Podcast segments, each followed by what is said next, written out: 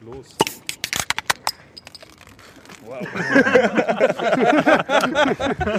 Das klingt ja schon gut. Prost! Diskettenlaufwerk. Was mit dann? Prost, Prost, Prost, Prost, Prost, Prost.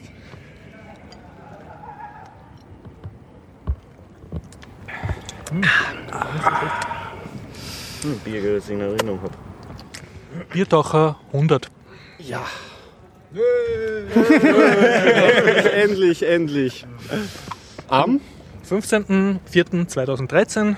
Wir Genau. befinden uns im Innenhof 2, Altes AKH. Mit freundlicher Unterstützung von woconic.com, der Internetagentur aus Graz. Und wir freuen uns, dass wir ganz viele Gäste heute haben, nämlich den Den Hopp. Den Bernd. Peter Gregor. Johnny. Du bist kein Gast. Horst. Florian. Ja, was? Also so viele waren wir absolut noch nie, oder? Aber der Harald ist Nein. Fulminant. Ja, danke Absolut. Leute, dass ihr gekommen seid zum Geburtstag. Das wird Danke für die eine vielen schöne Folge. Bitte, bitte. Das erste Mal dreistellig. Das erste Mal in so großer Besetzung. Genau. Ja, die Also Flatter-Einnahmen leider noch nicht dreistellig, aber das läuft jetzt schon alles so unter Hausmeisterthemen. Wir genau, ja, sind. die kommen ja wieder, hast du geschrieben, oder? Nein, die kommen jetzt mal für die Folge wieder, oder? Weil wir haben ja einiges zu besprechen. 100 Folgen. Also danke an alle Hörer, dass ihr das mit uns durchgestanden habt. Die- Das war sicher nicht einfach. Ja, alle sind versammelt. Also Alle ich und der live Gregor, vorhanden. wir vertragen uns ja nur noch, weil ihr so viel auf Google Plus postet, sonst wären wir schon längst zerstritten. Ja, ne? definitiv. Ja.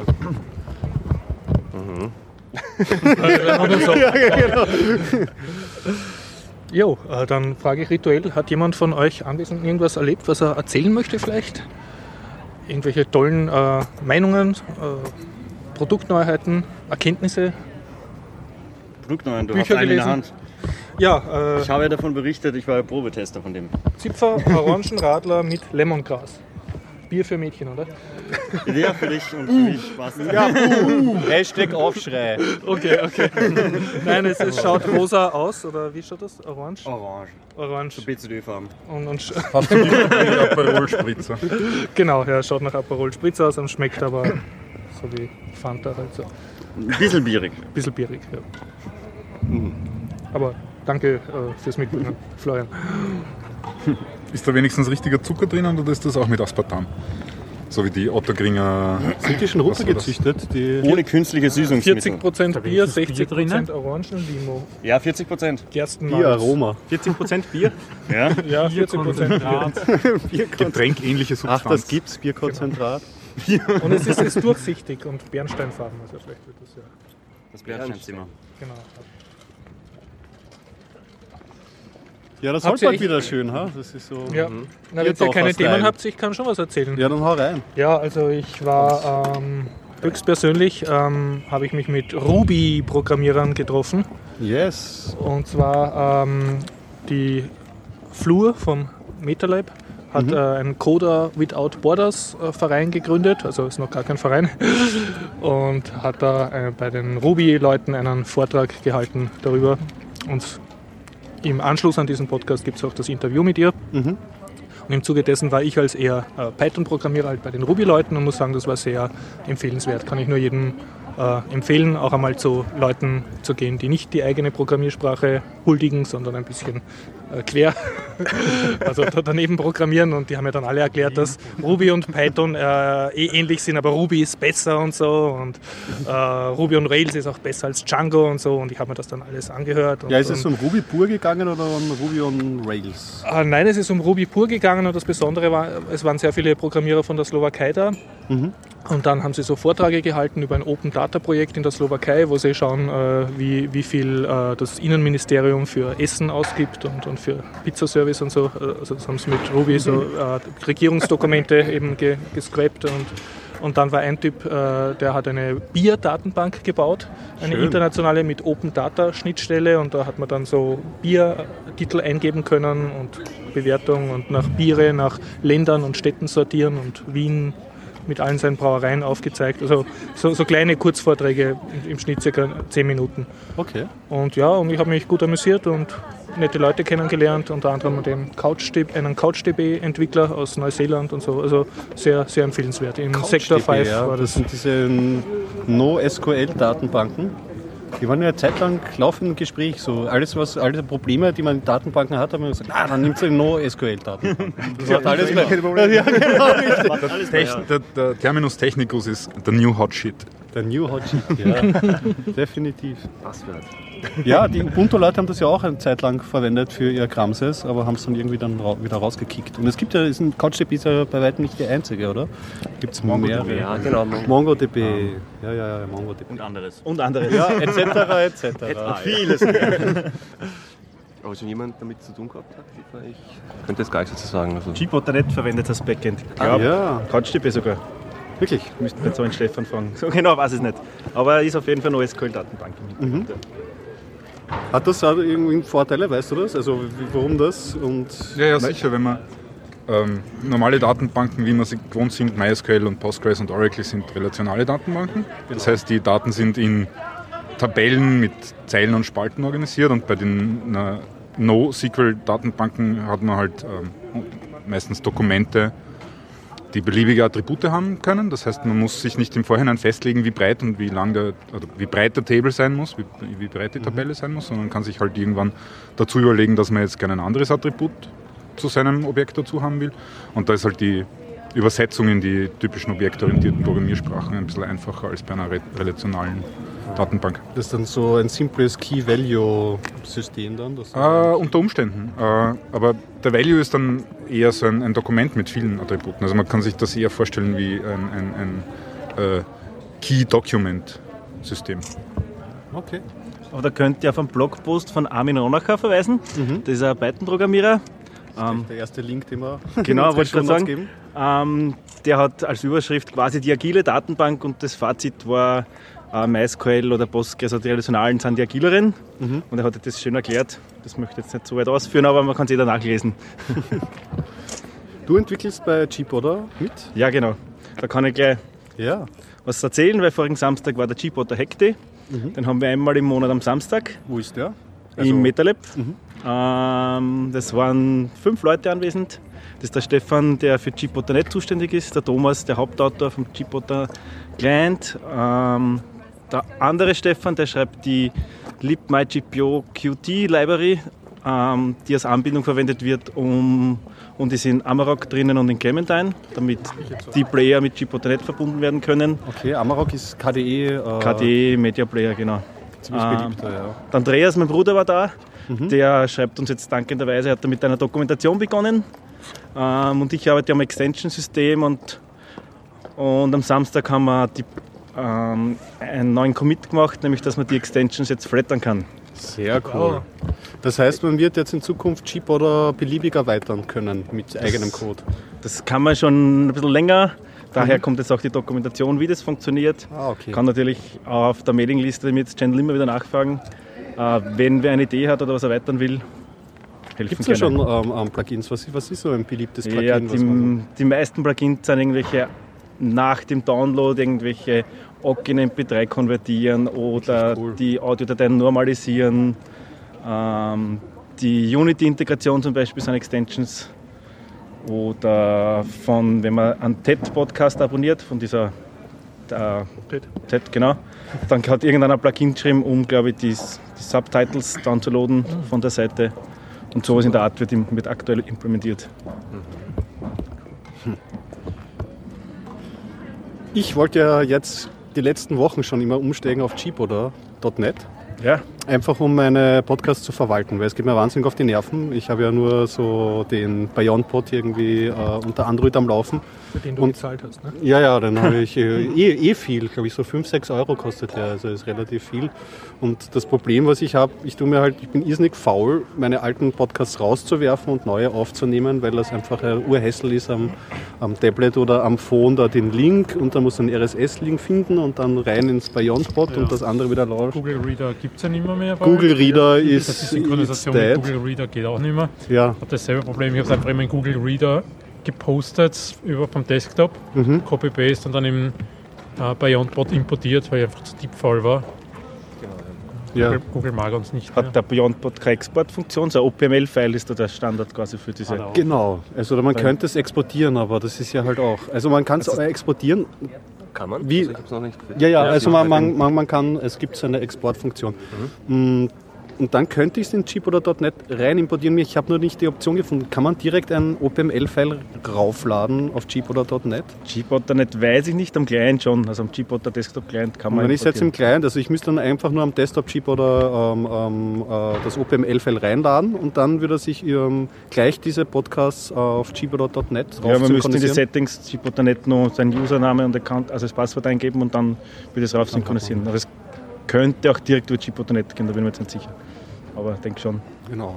Weil so das, das Hinzufügen, manuelle Hinzufügen von, ähm, von, äh, wenn man die URL reinwirft äh, auf gbotter.net, das funktioniert ja schon irgendwie, oder? Ja, genau, das funktioniert. Hast du Das wär- probiert, das eine äh, Pro- das, das andere File hochzuladen? Einfach als andere, als URL dann wo irgendwas File, von, wenn du es am Server hast oder so. Das war ich mich nicht, aber auf die Idee wäre ich auch nicht gekommen. Du meinst, ich gebe eine URL an. Magic. Du- Ich glaube, das macht er beim, beim mobilen Client macht er ziemlich Magic, egal was du ihm für einen Link reinhaust, der tut irgendwas und es funktioniert. Okay, also bei mobilen Client, aber bei gbotter.net, das, du meinst, stand- Wahrscheinlich sollten wir auch diese Libraries verwenden. Ja, das werde ich mal ausprobieren, aber ich will jetzt nicht gbotter.net downbringen, indem ich ihm da irgendwie falsche, falsche URLs Du angebe. hättest es von Anfang an verwenden müssen. Das stimmt, ja. das, ist, das, ist der, das ist der erste Fehler. Und die 6, 7 Euro spenden. Das auf alle Fälle, ja. Das kannst du immer noch machen. Gbotter. Mal echt keine Themen zum 100er. Schon, aber ich habe meine, ich hab meine Themen in meinem Rucksack. Aber wo wir, wo wir gerade bei Ruby waren, kommenden Sonntag, das ist der 21. ist wieder Python User Group Treffen im MetaLab, Sonntag 18 Uhr. Seid alle herzlich eingeladen. Wir haben nicht den 100. aber freuen uns trotzdem über Besucher. Ähm, diesmal gibt es äh, ein, ein Quiz oder die Auflösung von einem Quiz für alle, denen Fahrt ist momentan. Die können sich auf unserem Wiki unter wiki.pyuk.at anschauen, was die Aufgabe ist. Es geht darum, Reverse zu programmieren, beziehungsweise Othello, dieses, dieses Brettspiel. Ähm, das wir ja beim letzten Python Dojo nicht fertig gebracht haben in zwei Stunden, obwohl das wahrscheinlich eine Arbeit von zehn Minuten sein sollte. Äh, gesucht sind die kürzesten, längsten, bestdokumentiertesten, bestgetestetsten Python-Versionen, die ihr aufstellen könnt und präsentieren am Sonntag. Okay, ein Quiz. Gibt es einen Preis? Nein? Ehre. es, es, es geschafft zu haben. Sehr cool. Aber wir haben einen weiteren Gast und du bist schon gleich fotografiert. Hallo Andreas, schön, Ja, dass du hallihallo. es geschafft Servus. hast. Super, Na, zu eurer 100. Folge muss man euch gratulieren. Ja, da komme ich danke doch schön. persönlich vorbei. super, danke schön. Alles Gute. Ich bin ja schon gespannt. Ich bin noch nicht dazu gekommen, aber ihr habt uns ja schon das neue Bitcoin ab. Ja, ja, ja, ja. Gratulation zum Bitcoin. Mit, äh, immer besser. Rekordneue Rekordlänge auch. Also, Wirklich? Ja, Super. ja, ja. Aber es hat sich auch, es zahlt sich auf jeden Fall aus. Es ist äh, Ja, zur total Zeit viel los. Überhaupt. Ich habe das letzte Mal auch äh, äh, das durchgehört. Das ist ja irre, was jetzt abgeht. Ich meine jetzt auch äh, allein von der, von der Massenmedienberichterstattung. Ja, ja, absolut. Ja. Also wir wissen schon gar nicht mehr, wen wir als nächsten zu Bitcoin befragen müssen. Jetzt haben wir schon alle durch. Ich glaube, jetzt fehlt noch der, jetzt fehlt noch der Dalai Lama und der Obama. und äh, wenn die noch ihren Senf abgegeben haben, dann, dann, sind wir, dann können wir das Thema endlich zumachen. Ja. Also, Der Andi war ja in ORF schon drinnen, ne? In ja, Digital Leben. ja, ja. also das war äh, eh ist schon nicht zum ersten Mal. so. Nicht zum ersten Mal, ja. Also es ist äh, immer wieder schon. Wir kriegen auch immer wieder Anfragen auf unsere Vereinsadresse und so, also office.bitcoinaustria.at. Wenn Presseanfragen sind, da sind wir schon bestens vorbereitet darauf. Und Drohbriefe habt ihr noch keine, weil wow, jetzt ist der Kurs gesunken, ich habe gekauft wegen euch oder so. Du, wir sind da zum Glück konservativ genug, sage ich mal, um niemanden in irgendwas hineinzureiten. Also nicht unbedingt viel. Verkauft die Schwiegermutter. Das ist natürlich. Nein, ich glaube, Erpressungen sind momentan hoch im Kurs, wie man bei Red Bull sieht. Ah, genau. Ja, Spaß die Geldübergabe bei Bitcoin ist ja viel besser. ah ja, das wird interessant. Ja, Bitcoin- Bitcoins wäre das uns passiert. Ja. Würde mich interessieren, Weitere gute Publicity für Bitcoin. Eben nach Silk Road, die Erpresserwährung. Wo steht der Bitcoin jetzt gerade? Äh, circa bei 100 US-Dollar. Also ist ordentlich runtergecrashed von Wirklich? 266, ja. Äh, und mal schauen, was sich so tut. Also wir sind ja, wir haben ja eh, ihr könnt es ja dann nachhören. Ja. Ausführlich Ja, wir unseren dürfen Senf dazu Wir dürfen es jetzt nicht, Ja, nicht ja. spoilen. Ja, heute in der Future Zone der Artikel, hast du den gelesen? Nein, noch nicht. Jetzt In der Kritik bezüglich der Stromkosten. Ach so, also, ja, das, Das war doch äh, auf Slashdot. Die Future Zone ist jetzt schon tagesaktuell mit Slashdot. Hoch ist das geschafft. Also hat die Future Zone wieder gekäut, was die restlichen Medien die letzten zwei Wochen so ähm, verarbeitet haben, ja. Soll man dem ganz ad hoc den Wind aus dem Segel nehmen oder so? Mit dem Stromverbrauch und so? Ich Ja. mein, ja. Also ich meine, Stromverbrauch äh, muss man immer in Relation sehen, wenn man sich anschaut, was einzelne äh, IT-Unternehmen so verbrauchen und die liefern eine Leistung, die wesentlich weniger wert ist. Äh, ja, und wenn man jetzt sagt, naja, äh, wenn man jetzt zum Beispiel hernimmt, äh, man setzt jetzt die Produktion von Bitcoins mit der Produktion von Gold gleich, dort wird wesentlich mehr Energie eingesetzt, um das Zeug aus der Erde zu buddeln und die Frage ist, ob das sinnhaft, sinnvoll ist. Ja. Äh, Und das nächste ist natürlich, äh, Bitcoins zu meinen bedeutet ja nicht nur allein äh, neue Bitcoins zu schaffen, sondern eigentlich in Zukunft der Hauptaspekt wird ja sein, dass die Transaktionen abgesichert sind. Und das ist ja das, was das Bitcoin-Netzwerk auch einzigartig macht in der Hinsicht. Und das ist natürlich auch einen gewissen Aufwand wert. Und das ermöglicht sozusagen täglich die Transaktionen und ja, das ist natürlich praktisch. Also für das ist es auf jeden Fall wert. Das nächste ist natürlich mit der spezialisierten Hardware gehen die Stromkosten noch weiter runter, weil die ASICs verbrauchen jetzt um einen Faktor, teilweise um den Faktor 100 weniger Strom als Grafikkarten. Also 100 mal so energieeffizient sind wir jetzt. Äh, Und wie viel die Leute jetzt da, die werden natürlich entsprechend mehr von dem Zeug dann aufstellen, aber wahrscheinlich nicht 100 mal so viel jetzt. Ja, Gibt es die ASICs jetzt schon? Oder? ja es gibt ASICs. Äh, Butterfly Labs oder nur von. Nein, äh, tatsächlich, wirklich. Äh, ich habe zwar noch keinen angegriffen, aber ich habe schon ähm, viele Leute befragt, die das äh, eindeutig bejaht haben. Und man sieht es ja auch in der Entwicklung im Bitcoin-Netzwerk, wie, wie die äh, Ah. Schwierigkeitsgrad sich entwickelt. Also das ist ganz eindeutig. Wir sind jetzt dabei. Das sieht man. Äh, wir, wir, immer wieder haben wir die Statistiken auch genannt. Äh, wir sind jetzt dabei, was, sechs, sechs Millionen oder ich weiß jetzt gar nicht so viel Schwierigkeitsgrad. Äh, der war am Anfang vor 2011, äh, wie, wie der große Hype war, war es irgendwie bei 300.000. Jetzt sind wir bei 6 Millionen. Also, Massiv. ja. Massiv. Also das ist halt äh, ein ziemlicher Unterschied. So. Ja. Äh, Wir haben letztens uns unterhalten über diese eine Parallelwerbung äh, Währung für, zu Bitcoin. Das habt ihr ja auch die Den- Altcoins erwähnt. Litecoin. Oder Litecoins das? Terracoin habt ihr ja auch erwähnt im Ja, letzten ja. Bitcoin-Update. Genau. Es Also man, da könnte man ja rechnen. Das sind ja andere Schwierigkeiten bei Litecoin, oder? Aber nur, wie ihr auch richtig erwähnt habt, ist dort ja der Markt nicht so tief. Das heißt, da kann man nicht große Mengen umsetzen, weil dann irgendwann ist, bricht der Kurs auch ein. Okay, aber kann man nicht Litecoins in Bitcoins umwandeln? Ja, kann man schon, aber wir sollten jetzt gar nicht so viel vorgreifen. Ah ja, Das stimmt ja, genau. Wir, Also über Altcoins haben wir nicht viel gesagt, die Folge. Mhm, okay. Also, ja. Also Altcoins, die, die- das Litecoin verhält sich halt ähm, in, zu großen Teilen so wie das Silber zum Gold, verhält sich das Litecoin zum Bitcoin. Interessant. Ja. Also es ist äh, wesentlich volatiler, das heißt, wenn der Preis von Bitcoin raufgeht, steigt der Litecoin noch viel stärker. Wenn der Preis von Bitcoin runtergeht, geht, steht, fällt der Litecoin auch noch viel stärker als der Bitcoin. Also äh, ist es wesentlich gefährlicher. Es besteht jederzeit die Gefahr, dass das Ding in, in Feuer und Flamme aufgeht und verschwindet, wie schon elf andere Alt-Chains schon davor getan haben. Also es ist nichts Neues. Nein, es sind schon, ich weiß es nicht, also es- aber schon so mehr viele- als, denke, mehr als zehn ja, könnten es durchaus sein, die es irgendwann einmal gegeben hat, die es jetzt nicht mehr wirklich gibt. Ich habe das Thema von alternativen Bitcoin-ähnlichen Systemen überhaupt erst vor ganz kurzer Zeit Ja, ja. erstmals wahrgenommen. Also, dass da noch was gibt, andere Dinge, wenn auch viel kleiner. Ja. Und mit Terracoin erstmals ein bisschen so mitbekommen, wie sowas auch total in die, in die Binsen gehen kann. Nein, es gab, gab ganz viele Coins, die nicht gut gegangen sind, ähm, hauptsächlich wegen Inkompetenz von den Betreibern, die da dahinter stehen. Äh, beziehungsweise die Ideen, die sie versucht haben umzusetzen, haben sich halt als doch nicht so tragfähig herausgestellt. Ja. Also äh, man muss sich das ganz genau anschauen und man muss halt ganz, man muss einem ganz im Klaren sein, dass es noch viel gefährlicher als in Bitcoins zu spekulieren, ist es mit diesen Altcoins zu spekulieren. Das ist wirklich der, der, die kleinsten Penny Stocks, äh, die es gibt. Aber natürlich die, der potenzielle Gewinn ist natürlich wesentlich größer dann. Ja. Also So viel mal vorerst als, als Teaser zum Bitcoin News. Peter, kannst du uns was erzählen über Smart Home? Aber eigentlich relativ geht's wenig. Du, du tust sich momentan relativ wenig. Bis auf das, dass ich mein Haus umbau gerade. Komplett neu verkabelt. Ich war gerade vorher beim, beim Harald wegen ein paar bisschen neuer Hardware. Und ist dein Haus jetzt schon smarter als du? Es spricht mittlerweile. Bewusstsein und, und Nein, nein, nein, mein Haus spricht mittlerweile Deutsch, weil bis jetzt hatte ich nur eine DTS-Engine, die Englisch spricht. Das ist nicht so gut angekommen. Mittlerweile spricht es Deutsch.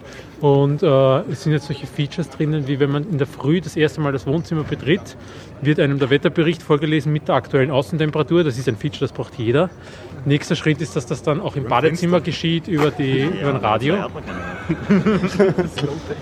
Ja, ja so, sowas, sowas tut sich momentan. Und in der nächsten Open Hub Release wird wahrscheinlich das Core Binding für den für Harald seine Sensoren drinnen sein. Das heißt, das wird Mainstream. Äh, Sehr uncool dann. Ja, Ma- Main, Mainstream in der Nische. Oh, bin ich beruhigt. Sonst gibt es eigentlich wenig News. Keine News in Sachen Keine News. Haustechnik. Auch nichts irgendwie, was die Massenpresse berichtet, was irgendwie der neue heiße Scheiß ist. Das ist eine neue Kategorie. Heißer Scheiß.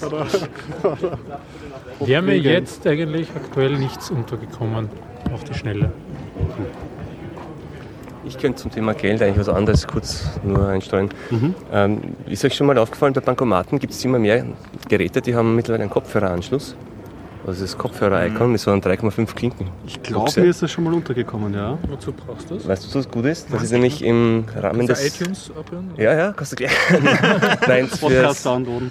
im Rahmen des Behindertengleichstellungsgesetzes oder irgend sowas, Oh, ist das. dass Bankomaten, also Bankomaten und Geldautomaten auch für Blinde zugänglich werden sollen. Und ich glaube, jetzt gibt es in der Frist 2014, 15, wo alle Banken zumindest einen Automat haben müssen, der, der über diesen, genau über Audio bedienbar ist. Also du, Als Blinder kommst du hin, ertastest den Kopfhöreranschluss, steckst deinen Kopfhörer an und dann hast du eine, eine akustische Menüführung. Ist ja schon vorgesehen, Okay. welche, wie man zu dem findet. Ja, genau zu der dem mit dem. Das weiß ich nicht. Also Gibt es keine. Mhm. Muss, muss, muss man das nächste Mal anschauen. Gibt es sicher irgendwelche Ich hab schon probiert, nämlich-. Müsste es so sein. Na, es ist so, dass die Tasten dann normal Braille beschriftet sind, links von A bis, A bis D und rechts von E bis H. Und nur das sind es bei den wenigsten Automaten, was ich jetzt gesehen habe, in freier Wildbahn. Und ich habe schon mal probiert, bei den meisten hört man dann nur den Pieps, den man sonst laut hört dann im Kopfhörer. Und, also ich habe in freier Wildbahn noch keinen äh, erwischt, der wirklich spricht, aber wir hatten von der Arbeit aus nämlich so das Thema am, am T-Shirts, die wir verkaufen ja, oder lizenzieren ja Text-to-Speech Text Engines und Aber haben das da- wäre noch ein interessantes Feld dann. wir hatten einen Testtag, wo wir an, mit einem Hersteller halt so Test, also Integration machen durften. Mhm. Auf Bankomaten und Wow. Spielen aber. Ich hätte mir erwartet, dass du dann den PIN laut vorliest, ohne Kopfhörer auch. Ja, War auch traurig, oder? Das sollte doch auch schon seit 20 Jahren Standard sein. ja, vor allem ist es nicht so komplex, denke ich mal. Die haben, Das ja, ist durchaus ein abbildbarer Automat. Also es gibt sicher kompliziertere Anwendungsfälle für.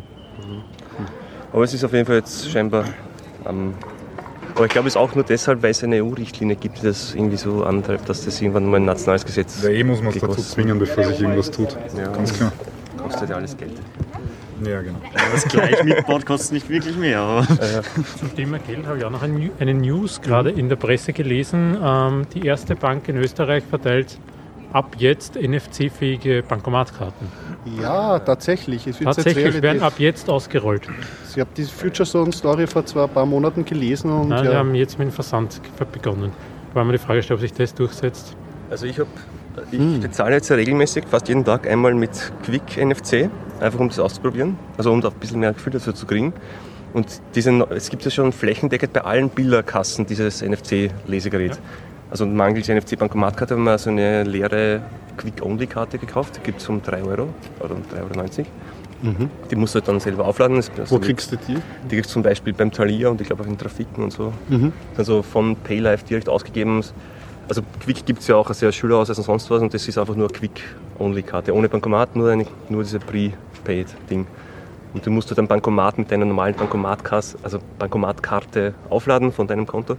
Und nur ich finde, diese Terminals sind relativ langsam zu meiner. Oder ich halte es immer falsch hin, keine Ahnung. Also so richtig schneller war ich bis jetzt noch nicht. Außerdem sind immer die Kassenmitarbeiter dann so neugierig, weil sie es vorher noch nie gesehen haben, dass das jemand wirklich benutzt. Das machen sie doch. Ganz So auf damit. Na, in drei, vier Jahren. Bankomat. Na, wie, muss ich jetzt eine Bankomatkasse starten oder wie, wie geht das? Darf ich, darf ich nochmal probieren? Darf ich auch sehen? Ja, und kommt dann auf die Seite und schaut sich auf. Also, an. da Zahlt noch doppelt. Und hinten schimpfen die Leute schon mit dem Wagen. Ja, genau. Und hinter mir stehen schon fünf Leute und das geht dann gar nicht schneller. Weil diese Quick-Only-Kasse beim Talier, die wir da haben, die haben ja schon viel länger. Die so eine Kasse, da konnte man nur mit Quick zahlen, noch toller. Ja. Also, Wir haben echt eine eigene Kasse dafür. Aber worin besteht jetzt der Unterschied zwischen äh, NFC und Quick? ja, bis- bei Quick im, naja, im, NFC wird direkt vom Konto abgebucht, was? nein, nein, also NFC ist eigentlich nur das andere Übertragungsmedium. Die Karte gab es ja. vorher auch schon Quick und Bankomat. Also Aber ich sehe keinen Benefit darin. Wenn ich zum Beispiel NFC auf dem Handy hätte, okay, Handy habe ich immer dabei, Bankomatkarte unter Umständen nicht. Dass ich mit dem Handy bezahlen kann, das wäre cool. Du Aber schon- auf der Karte eine weitere Du Funktion. hast Du eigentlich musst keinen Code eingeben, oder? Ah, und du musst, genau. das in, musst den Schlitz nicht treffen, wenn du Ja, und vielleicht. die Richtung, wie man sie reinsteckt. Das, also du hast eigentlich nur ein anderes Medium wirklich, ja. statt, statt der Goldkontakte über Funk. Aber sonst ist alles gleich, bis auf das mit dem Code. Bisher ist Bankomat immer Codepflicht und mit den neuen Bankomatkarten, also das habe ich noch nicht getestet, weil ich habe keine, aber da ist man glaube ich bis zu 25 oder 30 Euro 25 so Euro ist das, was ich im Kopf habe. ohne Code und dann glaube ich bei jeder, wenn man fünf Transaktionen ohne Code hatte, muss man dann glaube ich mindestens einmal den Code eingeben. Während bei Quick kann man immer, also geht es immer ohne Code, weil die Karte hatte gar keinen. Und da kannst du bis zum Maximalbetrag ohne Code zahlen. Also ich habe schon mal 100 Euro über Hinhalten gezahlt, was sich dann auch sehr ungut anfühlt, wenn du so und 100 Euro sind weg von der Karte. Aber um das mal auszuprobieren. Das, Aber das, nur wie gesagt, beim, das Quick allgemein kann man ja schon sehr weit hinterfragen. Ja, weil, weil wenn du eine Bankomatkarte hast mit Quick und versuchst du mal mit Quick zu bezahlen, wie schnell das geht, Ja, du musst dann auswählen, möchtest du mit Quick oder mit Bankomat zahlen, musst bestätigen den jetzigen Stand, dann den Zahlungsbetrag, dann nochmals auf OK und dann kannst du stoppen, es dauert 10 Sekunden. Ja. Mit einer Bankomatzahlung bin ich auch fast zu schnell. Ja. Und, und jetzt mit dem haben wir erwartet, dass es viel schneller geht, dass es wirklich so eine Sekunde, aber es geht auch wirklich schnell, nur das dauert sehr, sehr lange, bis dann steht, bitte Karte auflegen. Also bis diese Karte, also bis dieses Terminal all seine Ja, aber das ist ja inzwien bei den Bankomatkarten auch so. Ich habe Ja, das Gefühl, die sind jetzt schon wieder um zwei, drei Sekunden langsamer Ich glaube, die das sind Ja, das ja, immer das Update dieselbe. auf Windows 8 war nicht gut. Da drin läuft so ein Windows. Apps installiert auf den. Na, aber wahrscheinlich ist es eh so, dass die, diese blauen Geräte haben ja irgendeine Hardware und mit jeder neuen Software-Release, jetzt mit diesem externen Lesegerät und so weiter, kommt wahrscheinlich mehr und mehr hinein, stelle ich mir so vor. Ja, irgendwelche Schau, Abfragen halt, die, Ja. die nach extern gehen oder sowas. Keine Ahnung. Das ist einfach irgendwo, meinst du, Die, die längste Abfrage ist die an die Kassierin, die dann auf den Knopf drücken muss, damit, damit auch bestätigt ist, dass du wirklich jetzt die Karte einschieben darfst. aber es, ja. Aber du hast recht, also es hat eigentlich so für den Kunden, weil die Karte muss so genauso dabei haben. Es geht wirklich nur ums... Dann, ich habe gehört, in Deutschland gibt es SIM-Karten mit NFC-Funktion, wo es da auf der, irgendwie scheinbar auf die Handyrechnung aufgebucht wird, dass du über die Handyrechnung zahlen kannst. Es muss ja gar nicht auf die Handyrichtung gehen, wenn man in der SIM-Karte so ein, also wenn man ein Handy hat, dass es ermöglicht, das Secure-Element auf die SIM-Karte umzuleiten, also dass du quasi die, so wie es Google mit seiner Wallet macht, nur hast du als Secure-Element Teil des Gerätes, kann man es genauso auf, dem, auf die SIM-Karte packen.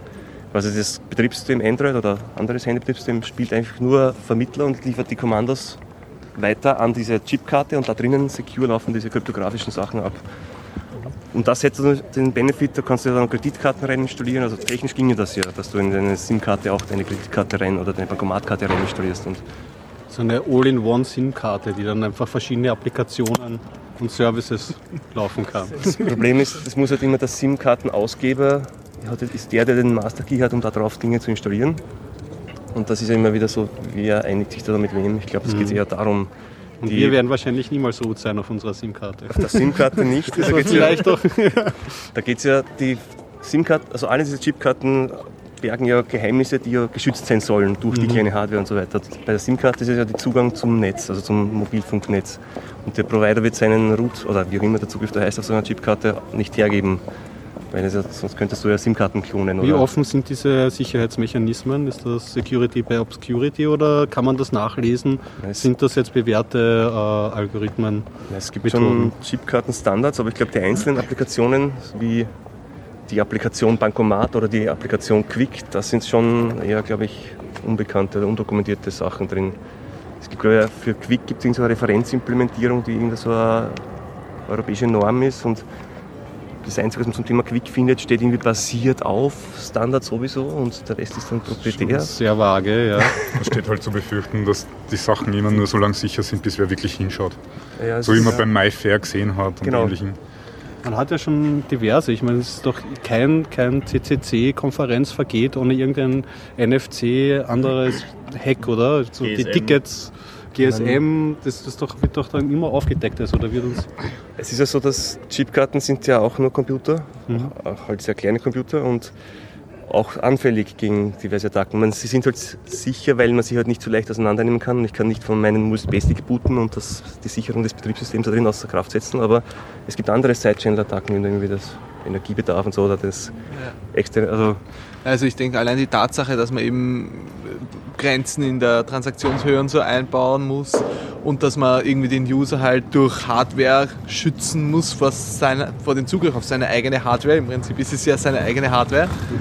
Ähm, ze- zeigt halt, dass hier einfach offensichtliche Systemmängel noch drinnen sind, die halt in Kauf genommen werden, weil wir es halt nicht besser hinkriegen wollen bis jetzt.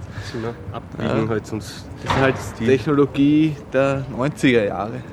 Ungefähr, würde ich jetzt mal behaupten. Ich glaube, dass es bei den Chipkarten selbst schon hardwaremäßig immer wieder Fortschritte gibt. Wenn man so, so Blanko-Chipkarten kauft, da gibt es dann so Intrusion-Schutz und so weiter. Und mittlerweile ist schon so, wenn man es wirklich abträgt, dann zerstört man es und so. Und früher konnte man es noch. Aber das ist alles wahrscheinlich, wenn man es wirklich möchte, mit genügend Aufwand. Muss man überlegen, kann man sicher. Also ein Angreifer muss halt überlegen, ob es sich auszahlt, sowas zu machen. Genau. Vor allem, das schützt ja, das schützt ja dann nur. Ich verstehe nicht, warum die die Arbeit reinstecken, darin zum Beispiel die Hardware, jetzt, also den Chip selber zum Beispiel zu schützen gegen irgendwelche Mikroskopangriffe. Weil wenn der Algorithmus gescheit implementiert wäre und die zum Beispiel den Hash-Algorithmus austauschen könnten von Generation zu Generation, ohne dass sie gleich die ganze Welt in den Abgrund stürzen, weil nichts mehr funktioniert, dann bräuchten sie die Hardware nicht schützen. Stimmt. Also Das ist genau der Punkt von Obscurity, äh, Security by Obscurity. Nein, nein, das ist, mir, mir ist das egal. Die, die, sollen doch ihre, die sollen doch so viel Geld machen mit ihrer geschlossenen Hardware, wie sie wollen. Aber sie brauchen sich nicht einbilden, dass sie uns abhalten können, weil sie irgendwie einen, einen, einen, einen neuen Fertigungsprozess einfügen, der, der irgendwie den, den äh, Chip-Die irgendwie zerstörbar macht. Das, das ist Augenauswischerei. Ja. Wenn, wenn sie die gleiche Energie, die sie ins Marketing und in den Bullshit stecken, in, in, in ein bisschen gescheite Mathematik reinstecken würden, dann hätten wir alle kein Problem. Also ich hoffe es zumindest, Rant dass, of the Day. dass so Anfängerfehler, wie es bei diesem MyFair-Desastern, die es ja so gegeben hat in mehreren, also in verschiedenen Sachen, so dass jede Karte den gleichen Key, den gleichen Private Key hat, oder so, dass solche Dinge hoffentlich da nicht drin sind. Ich habe gerade wieder, hab wieder bei einem der größten äh, äh, Internet-Domain-Namenregistrare und auch äh, SSL-Zertifikataussteller mich ein bisschen mit der API gespielt. Und was ich da drinnen entdeckt habe, war MD5. Okay, kann man sagen, ist vielleicht jetzt gerade noch irgendwie sicher. Aber ich habe ein bisschen recherchiert und das ist so eine, Pub, äh, so eine, eine öffentliche, äh, ich glaube sogar Public Domain oder zumindest halt irgendwie im Source verfügbare Library, die man in Ruby und in PHP verwenden kann, um sich bei, diesem, äh, bei dieser API anzumelden und Sachen halt zu machen. Und da gibt es auch ein bisschen Geschichte in, in, in, den Logs. Und ich habe mir das angeschaut. Offensichtlich haben, sind sie irgendwann drauf gekommen, dass sie in den MD5 zu schwach sind. Also was haben, sie- was haben sie gemacht? Sie haben noch einmal MD5 drüber getan. 5 über MD5. MD5 von, von MD5 von, Geheim, von Geheimnis plus, plus äh, Seriennummer oder was auch immer das ist. Das ist, das, das ist Augenauswischerei. Das kann es nicht sein. Aber bei Security fällt mir auch noch was ein, was auch mit äh, Smart Home zu tun hat.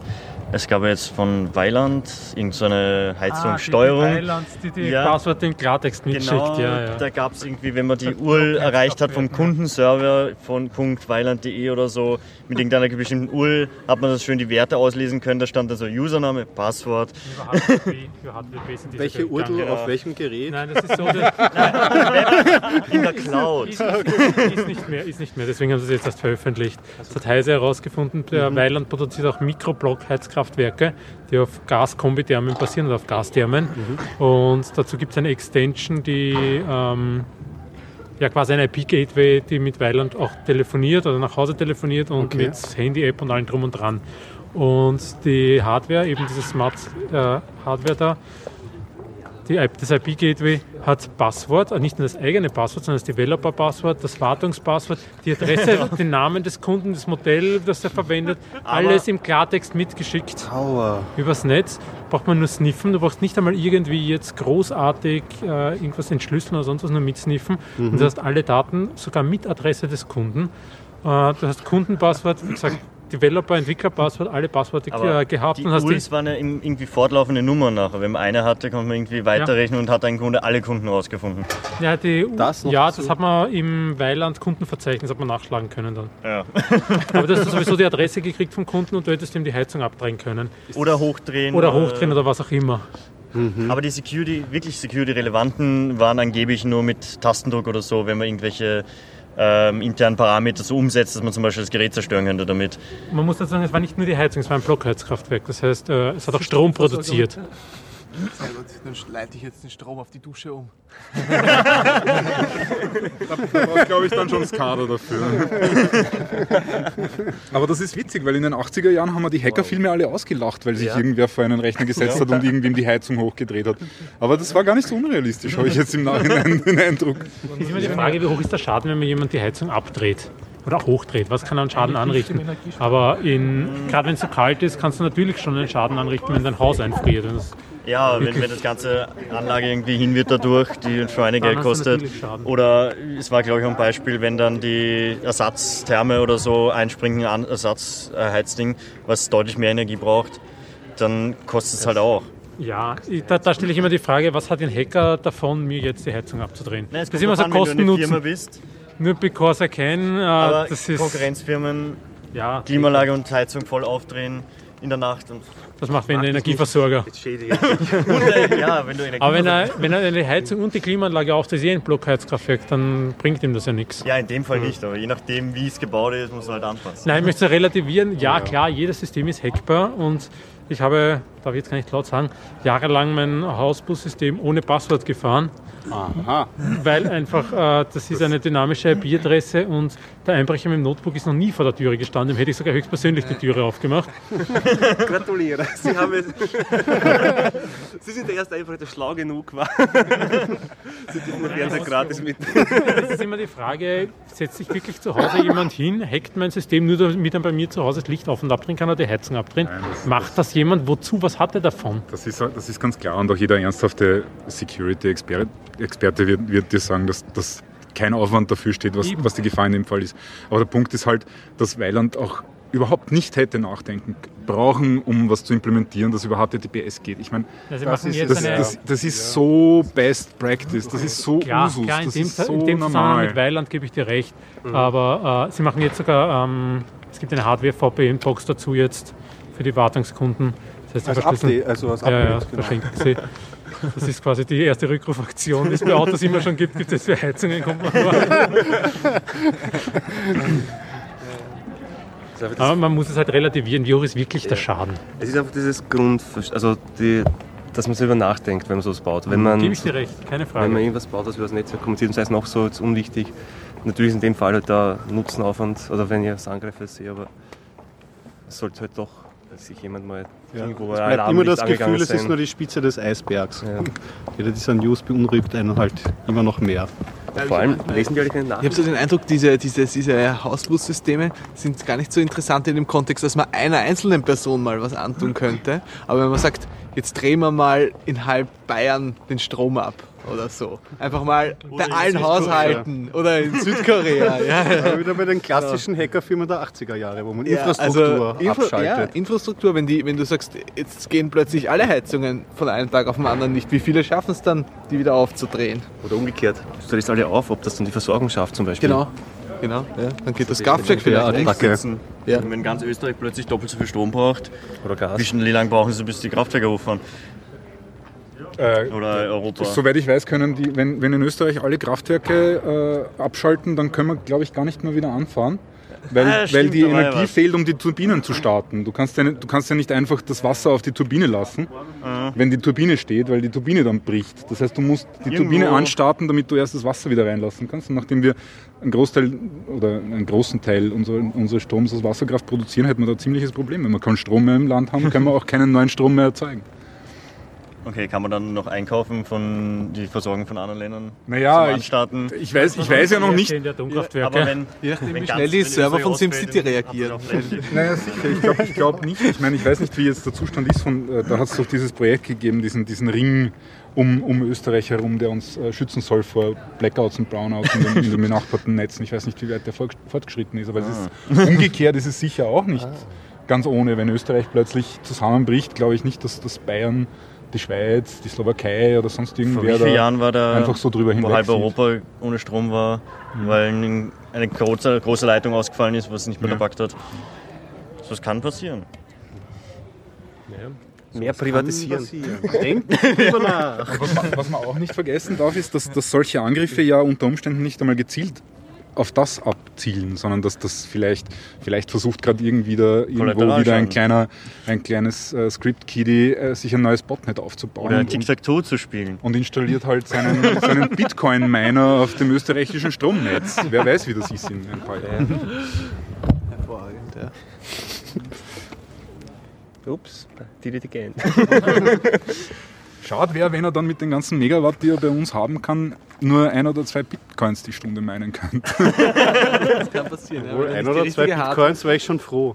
Ich habe noch einen Bitcoin, aber ich weiß nicht auf Ja? welcher Festplatte. Ich Oh, durchsuche weh. jetzt gerade. Ich habe deinen Bitcoin. Meine Ja. Wundervoll. Ich habe auch noch mal von, von Andreas, vom anderen Andreas, habe ich auch noch einen Bitcoin. Hast du noch einen bekommen? Genau, richtig. Und den, Ja, den suche ich jetzt gerade verzweifelt. Steht man darunter meinen, dass man sein Wallet wieder sucht? Ja, das ist das meinen, meinen der alten Festplatten. Halbes Wohnzimmer durchgemeint.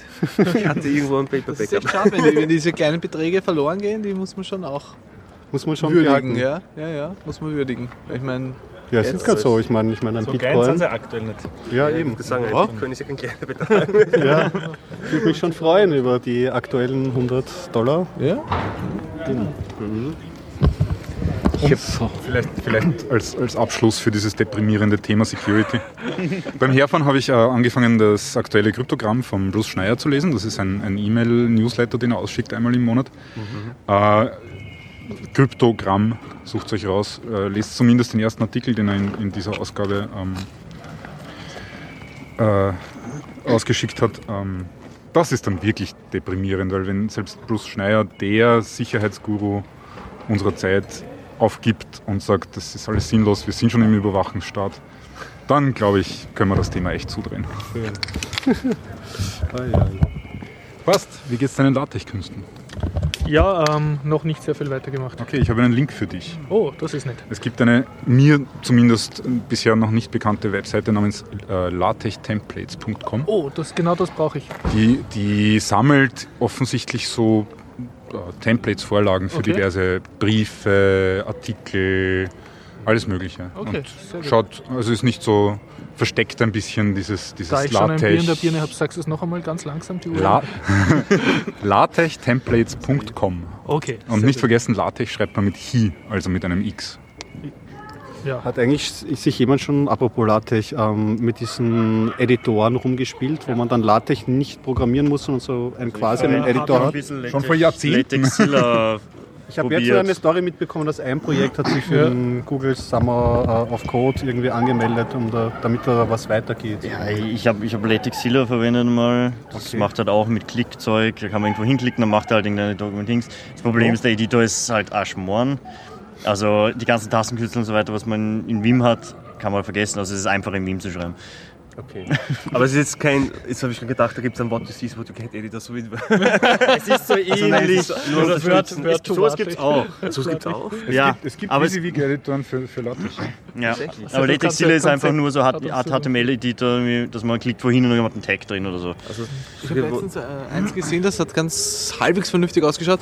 Da hast du einen Haufen Templates auch und dann hast du links deinen Editor, das ist irgendwie ja, so ein Online-Standard-Editor und rechts PDF. und das generierte Das PDF. ist LaTeX, äh, wie heißt es? Texteditor und Textstudio. Das sind, basieren auf demselben Source Code. Textstudio hat sich dann irgendwann einmal geforkt. Meines Erachtens, persönliche Meinung, jetzt besser. Ja, aber es, es ist halt eine- wahnsinnig langsam leider. Aber so eine Live-Preview quasi von dem, Ja, was ich ja, links in es lasse. wird, es wird Also li- live nicht wirklich, Also- mit F1 wird es schnell übersetzt, immer nur der, der Frame oder das, den Bereich, den du gerade editierst, oder halt das Masterargument kannst du konfigurieren, aber es wird der Bereich, wo du dich gerade mit dem Cursor befindest, wird auch dann im PDF hi- gehighlightet. Und du hast die Möglichkeit, zumindest beim Textstudio, ähm, dass du im PDF äh, rechtsklickst, also in dem rechten Panel, äh, rechtsklickst und äh, Go to Source machst und dann ja, kannst du dort auch Das, editieren. das ist ein Feature, das hat es in LaTeX schon vor 20 Jahren gegeben. Ja, es gibt auch in, im GNOME haben sie irgendwas eingebaut, dass der PDF, irgendein PDF wieder gleich mit dem, mit dem Editor redet, dass eine Kommunikationsschnittstelle ist. Das muss ich das Das gleich heißt, anschauen kann. theoretisch kann man jeden PDF-Reader, dann, der das unterstützt, mit jedem Editor verwenden gescheit. Oder wenn man sowieso, wenn man speichert, kann man auch machen, dass man Speicher kompiliert im Editor mit einem der Tastenkürzel und der lädt sowieso das PDF neu, wenn es ein gescheiter Reader ist. Aber es ist jetzt nicht so wie ich, ich habe schon so Erinnerungen an frühe HTML. Editoren, Ja, wo, man, wo man die Schriftart Doch, auswählt, mein doch, die gibt's, Areal doch, die gibt's auch. Also natürlich nicht so, Webseite du kannst der- nicht jede x-beliebige Schrift auswählen, Ja, sondern nur die, die installiert sind. Aber ja, solche Editoren gibt's und ich halte die für so idiotisch, wie du sie beschreibst. Ich sage mal, man, dann habe ich mir Zeit erspart und, und dann brauche ich doppelt so viel Zeit, um meinen Code aufzusäubern, also Ja, das. LaTeX wieder schön sauber zu machen. Also und eigentlich kannst du gleich Word verwenden, wenn du Ja. so willst. ja, ist okay. Es kommt dann dasselbe raus. Ja. Ich kann Gibt's beitragen- eigentlich? So Ich kann beitragen von meiner letzten Ich lerne jetzt LaTeX-Session, habe ich halt von, unter Ubuntu mal alles, was irgendwie mit LaTeX-Editor ausgeschaut hat, installiert und die dann der Reihe nach ausprobiert und am Schluss bin ich bei der Genie gelandet, also bei meinem normalen Programmiertexteditor und mit dem habe Sie ich am, am vernünftigsten arbeiten können. die- Nein, weil die haben dann irgendwelche super Buttons gehabt, der alles übersetzt und der hat aber nicht mein installiertes LaTeX gefunden oder meine Schrift oder sonstiges, weil ich das halt unfähig installiert habe oder was auch immer. Und ich war dann am besten mit, also mit der Konsole und meinem Lieblingstexteditor, mit dem ich sonst auch programmiere oder HTML schreibe, war ich am du kannst besten. ja in Genie auch Tastenkürzel setzen zum Kompilieren und so weiter, dass Genau, du sagst, ja. Tastenkürzel den Genie kompiliert, Tastenkürzel und mach Ja, mir ein ja. PDF auf oder irgend Genau, sowas. ja. Das geht in Genie auch recht leicht. Ja, wird das überhaupt Sinn machen, so ein What you see is what you get? Nein. Es klingt jetzt irgendwie vom Anhören her ein- wie ein so. HTML, was Ja, dann das Wort schreib's in Editor, Word. Editor. Schreib's in Word, ja. Oder in LibreOffice. Ja. Das mache ich Werbung für ganze, die ganze Idee hinter LaTeX ist, dass du dich nicht ums Aussehen kümmerst, sondern nur um die Struktur. So wie, so wie es in HTML auch sein sollte und inzwischen halbwegs auch ist, durch die Trennung von CSS und HTML, so soll es in LaTeX auch sein. Du machst dir keine Gedanken mehr darüber, dass deine Überschrift jetzt 20 Punkt hoch ist und, und, und, und gesperrt geschrieben, sondern du schreibst Überschrift und dann, was auch immer in der Überschrift stehen soll, und LaTeX kümmert sich darum, dass das passiert, wie es passieren soll. Also ich habe das erste Mal eigentlich auf der Uni der Diplomarbeit damit zu tun gehabt, leider, also durch meine eigene Faulheit. Und Dabei da haben sie uns all die Jahre das äh, erzählt, oder? Ja, stimmt, immer, ja. alle haben immer applaudiert. das doch LaTeX, LaTeX, ja. Aber nur da, nachdem es wirklich gut gemacht hast, von der TU ein fertiges Template bekommen, hast du dann wirklich nur mal quasi Text geschrieben. Und das war alles, und das hat auf Anhieb auch super toll ausgeschaut. Ja, Ja, das ist auch sehr üblich bei, bei vielen, vor allem in der Mathematik, bei vielen äh, Journalen. Also, Naturwissenschaftliche Journale, überhaupt du- kriegst du oft die, die Genau. LaTeX-Vorlagen. Ja. Und das war wirklich, wirklich sehr, sehr toll. Kann ich nur empfehlen. Und es hat überhaupt nicht gestört, dass man da jetzt nur einen Texteditor schreibt oder so. Ich schreibe meine, eh um schreibe meine. Rechnungen in LaTeX. Das ist sehr cool. Ja, das, Welches Template verwendest du? meine, das habe ich selber geschrieben. Oh, ich habe eins angepasst, ein Invoice-Template. Ich habe das mit, dem- mit dem Footer nicht so ganz hingekriegt und Meine, nicht ganz meine, perfekt meine aus. Hausgrafikerin hat mich beraten, wie das ausschauen soll und so. Ah. Ich habe ich hab auch meine eigene Hausschrift gekauft. Mhm. Ja, ja. Nobel. Rechnungen mit Klasse. Ich scanne meine Handschrift ein und mache da so ein Font draus. Handschriftlich, unlesbar. Also bei Rechnungen Zweifelsfall eine Null hinzufügen. Zum automatisiert generieren auch. Ja, genau. Also ich habe auch ein Skript, das, das haut dann irgendwo so viele Stunden, der Sta- Standardpreis, das Projekt und macht das halt jede Zeile halt ein Projekt und dann Summe und so weiter rechnet sich das LaTeX im Hintergrund selber aus. Das heißt, ich muss nur sagen, an wen und was wie viel. Der Rest ist alles fertig. Also mit einem Steuer guten, und alles. mit einem guten Word-Makro Ja, kriege ich das. Die Gurden. Dein Gurten. Ja, da musst du aber, in, da musst du aber aus Excel deine, deine Stundenliste laden. Haha, Serienbrief. Nein, aber es ist, ist eigentlich super, dass man es bietet ja voll dafür an, dass was man es per Scripting oder irgendwo einbindet in einen Ja, anderen es ist Prozess. mal ein kleines CSV. Äh, mach halt ein paar Standardfelder, mache immer Copy-Paste, schreibe halt das Projekt hin. Hab ein paar Sekunden und habe halt wieder mitgelockt, was ich gemacht habe. Ja, hip hip hurra, LaTeX. Also LaTeX. Ja. genau den, den, den Versprecher, den man die ganzen Anfangsjahre gemacht hat. Jetzt können wir wieder ein... auch blöd zu googeln. Also nach Latex googeln ist unter Ja, Umständen ja, könnte, könnte, informativ. Also es ist allgemein, ich habe heute nach einer Kaffeemaschine gegoogelt. War auch komische Sachen, die man da findet, wenn man nicht Espresso dazu schreibt. Okay. Also, das war das? Brezera. Sucht's einmal. Da kamen nur Pornoseiten. Ein heißer Tipp. Ja, jetzt hatten wir ein erfreuliches Thema, jetzt kann ich wieder was Deprimierendes anreißen. Die Stimmung ist Das zu ist ja richtig zu, zu fröhlich. Äh, Ich habe ja ähm, schon angekündigt zu renten ein bisschen über meinen E-Book-Reader. Ah, genau. Über, einen- über einen Kobo. Bin gespannt. Der hat mich in letzter Zeit geärgert. Es hat so ein paar Firmware-Updates gegeben und äh, Realauswirkung, die ich äh, gemerkt habe, ist, dass wenn ich Bücher abgeloadet habe, auf den, also draufgeladen habe auf den E-Book-Reader, die nicht vom Kobo Store kommen und nicht über Calibre, ähm, dass die keine Covers haben und zum Teil ewig lang brauchen, um umzublättern. Und das hat er früher irgendwie nicht gemacht. Und ich habe mir schon gedacht, komisch, komisch und äh, werfe Papa Google an irgendwie, was er dazu findet. Und ja, die haben an dem Format rumgebastelt, haben auf ihrem, das hatten sie immer schon, eine SQL-Datenbank laufen auf ihrem E-Book-Reader und da schreiben sie jede Menge Metadaten rein und äh, benachteiligen eigentlich jetzt die jetzigen EPUBs. Also es ist schwierig zu recherchieren. Wenn du jetzt suchst in, in, in diesen äh, Mobile Reading Wikis und so, es gibt halt sehr viele Mythen. Das sind halt sehr viele Nicht-Techis, die drauf hocken.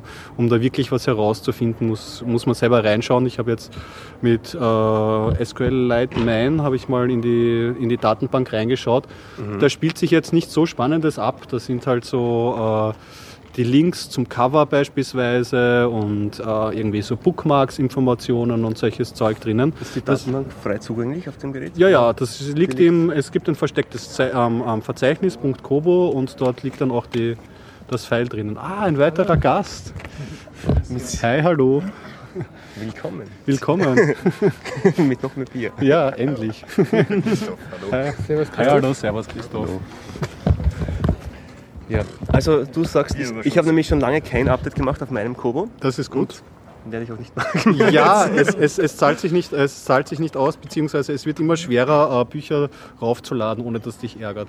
Also man könnte es fast nicht merken, wenn man Calibre aus, ähm, ähm, ähm, ausschließlich verwendet, um Bücher raufzuladen, weil die waren ziemlich schnell und haben jetzt schon ein, defaultmäßig ein Plugin drauf, das äh, Magie vollführt.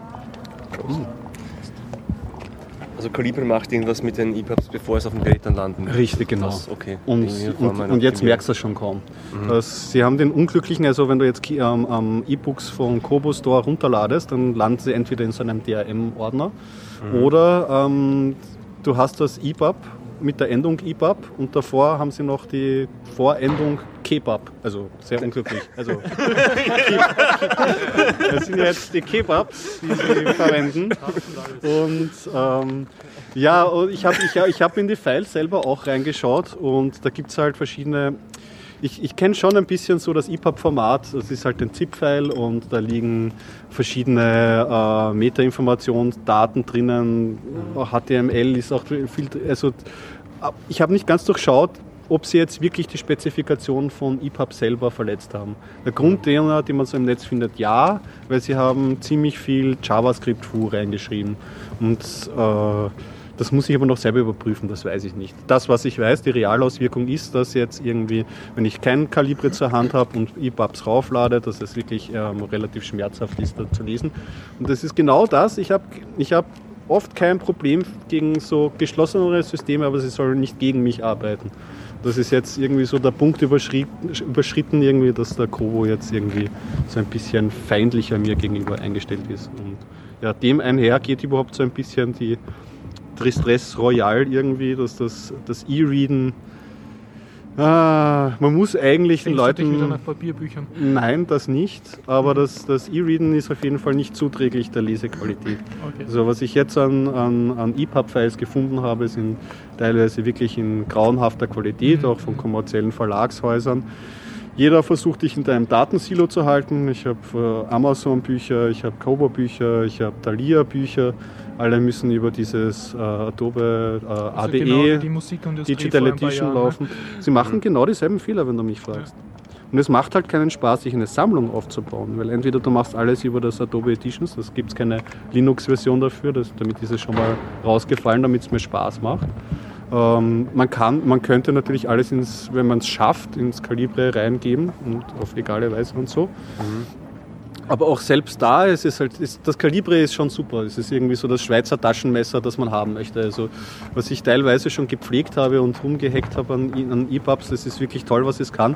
Ist halt keine schöne äh, Präsentation von, von äh, oder Repräsentation von E- E-Books, weil ähm, du kannst das zwar sammeln, aber es macht jetzt keine Freude, sich damit eine Sammlung aufzubauen. Es gibt, es gibt ein, ein, eine Headless-Version von, von, von Calibre. Das kann man sich, das könnte ich mir vielleicht mal auf den Raspberry Pi draufgeben.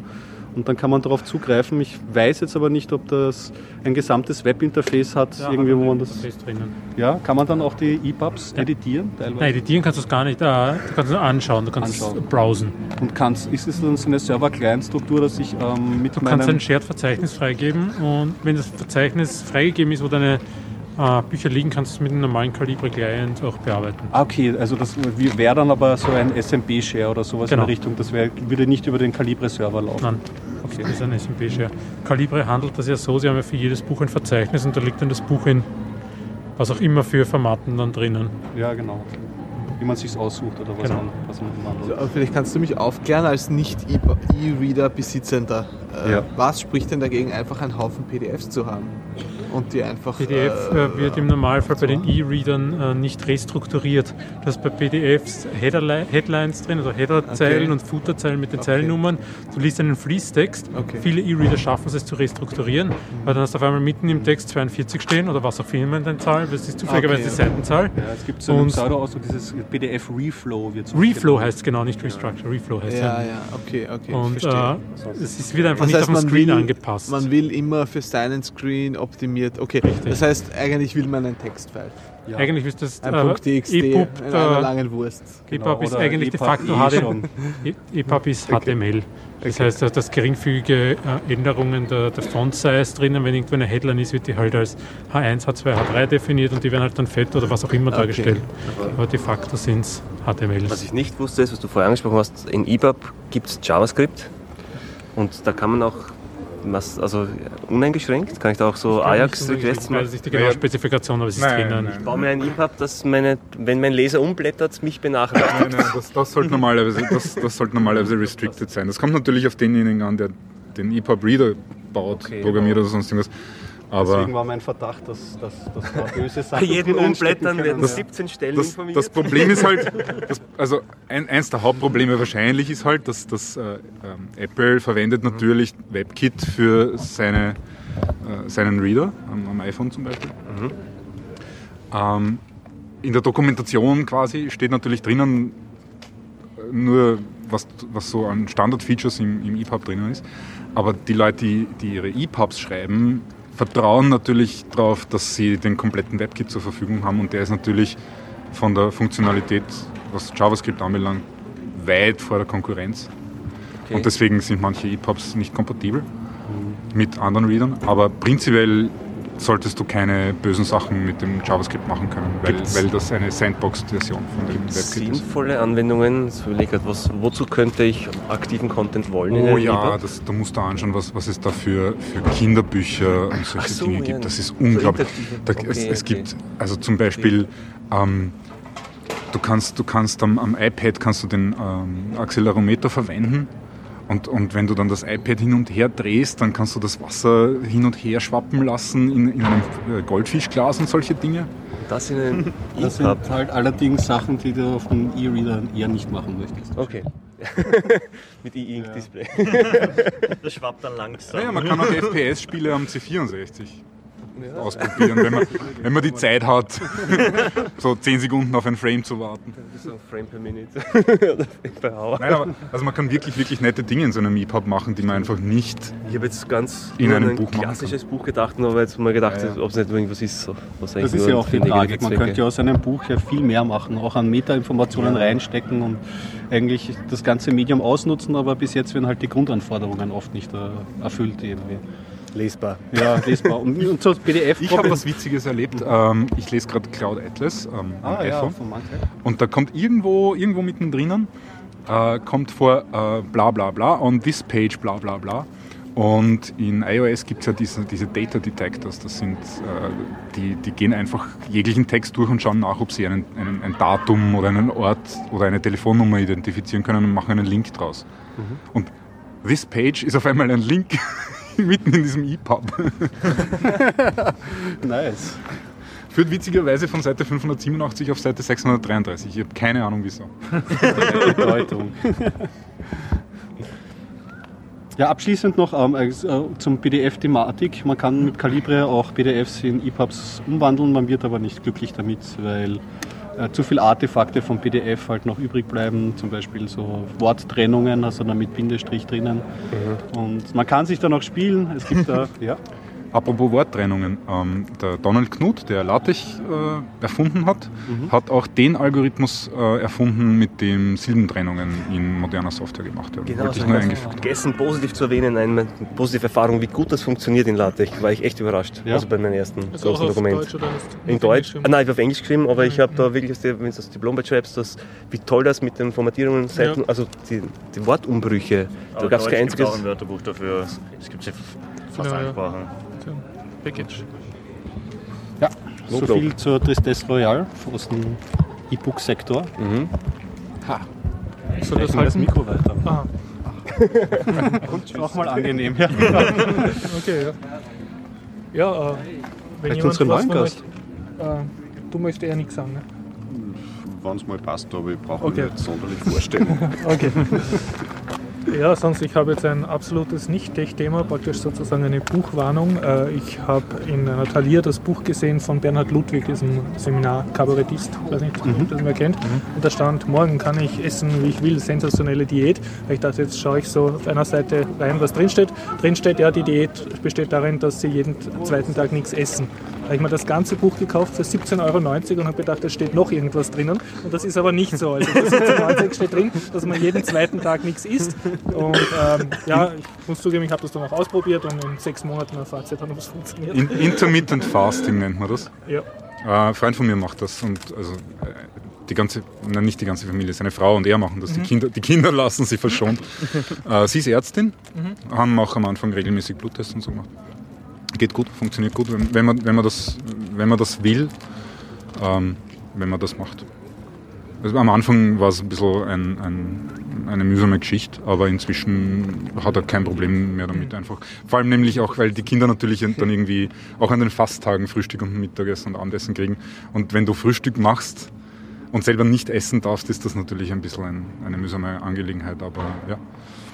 Und also von den Blutwerten her auf jeden Fall geht es ihnen ganz gut. Abgenommen haben sie beide, obwohl das glaube ich nicht unbedingt das, das Ziel war. Aber ja. Intermittent Fasting, falls das wer googeln will und sich das Buch kaufen sparen will. Eins muss ich ehrenhalber dazu sagen, es sind ein paar Rezepte drinnen mit Fotos. Also von, an den Tagen, wo man dann zweiten Tag, wo man Ja, genau, jeden zweiten Tag. Wie gesagt, ich werde später mal einen Nachtrag liefern. Mag noch wer was sagen?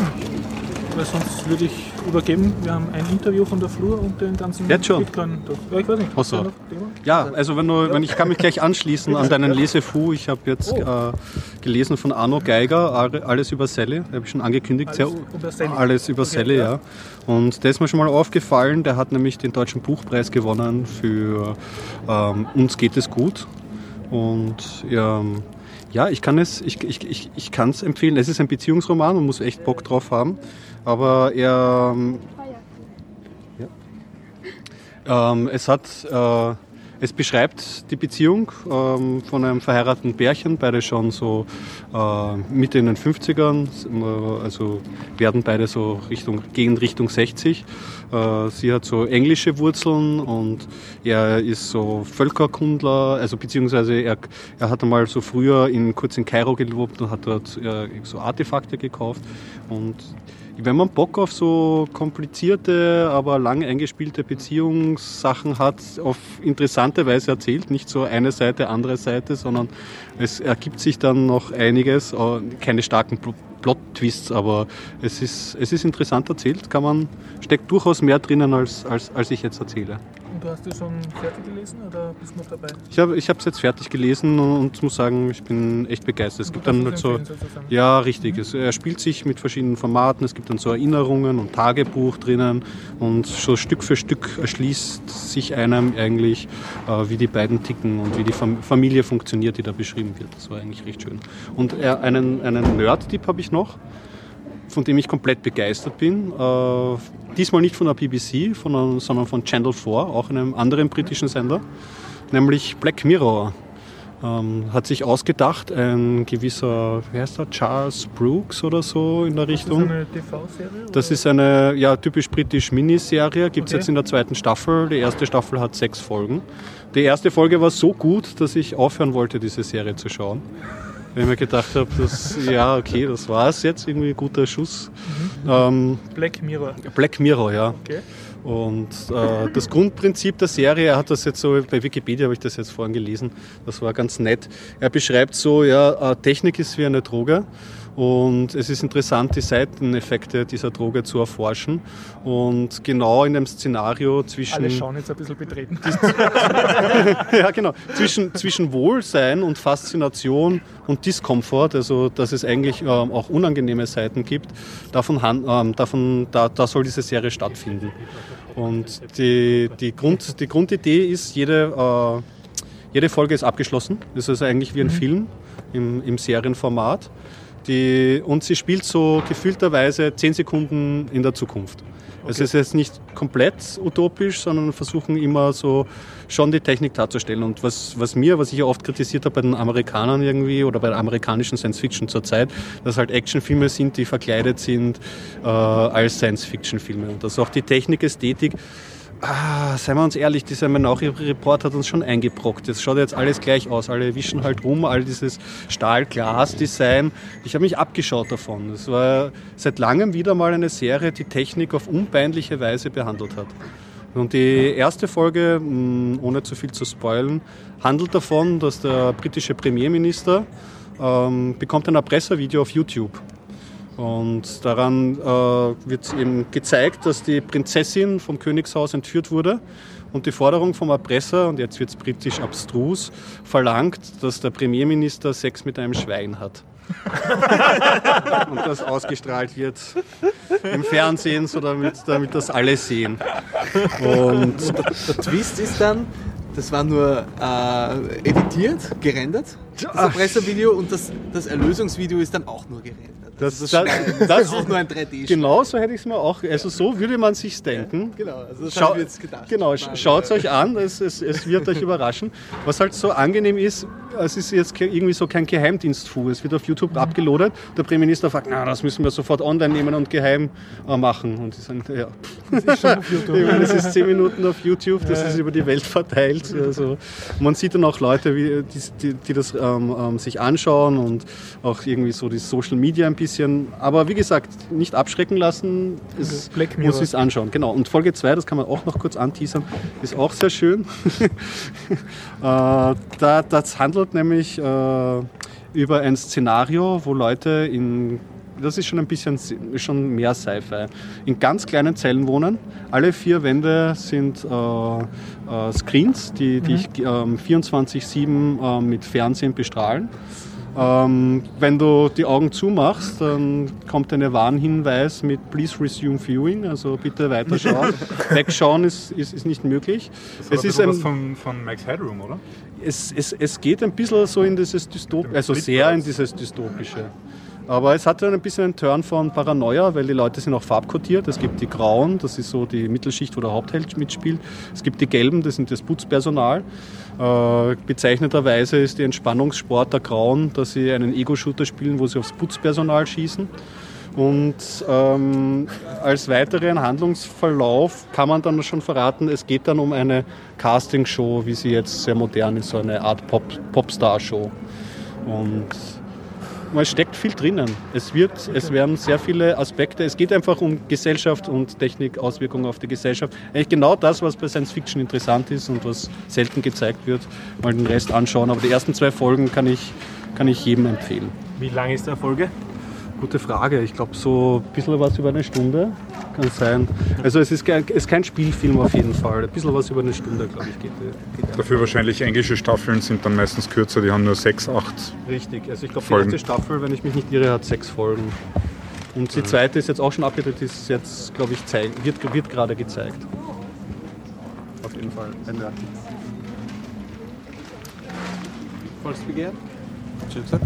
Nein, es gibt zwei, sprich, Volksbe ja. es gibt zwei Volksbegehren, Ja, kann man sich ja anschauen. Äh, gegen, Gegen Kirchenprivilegien und für Demokratie.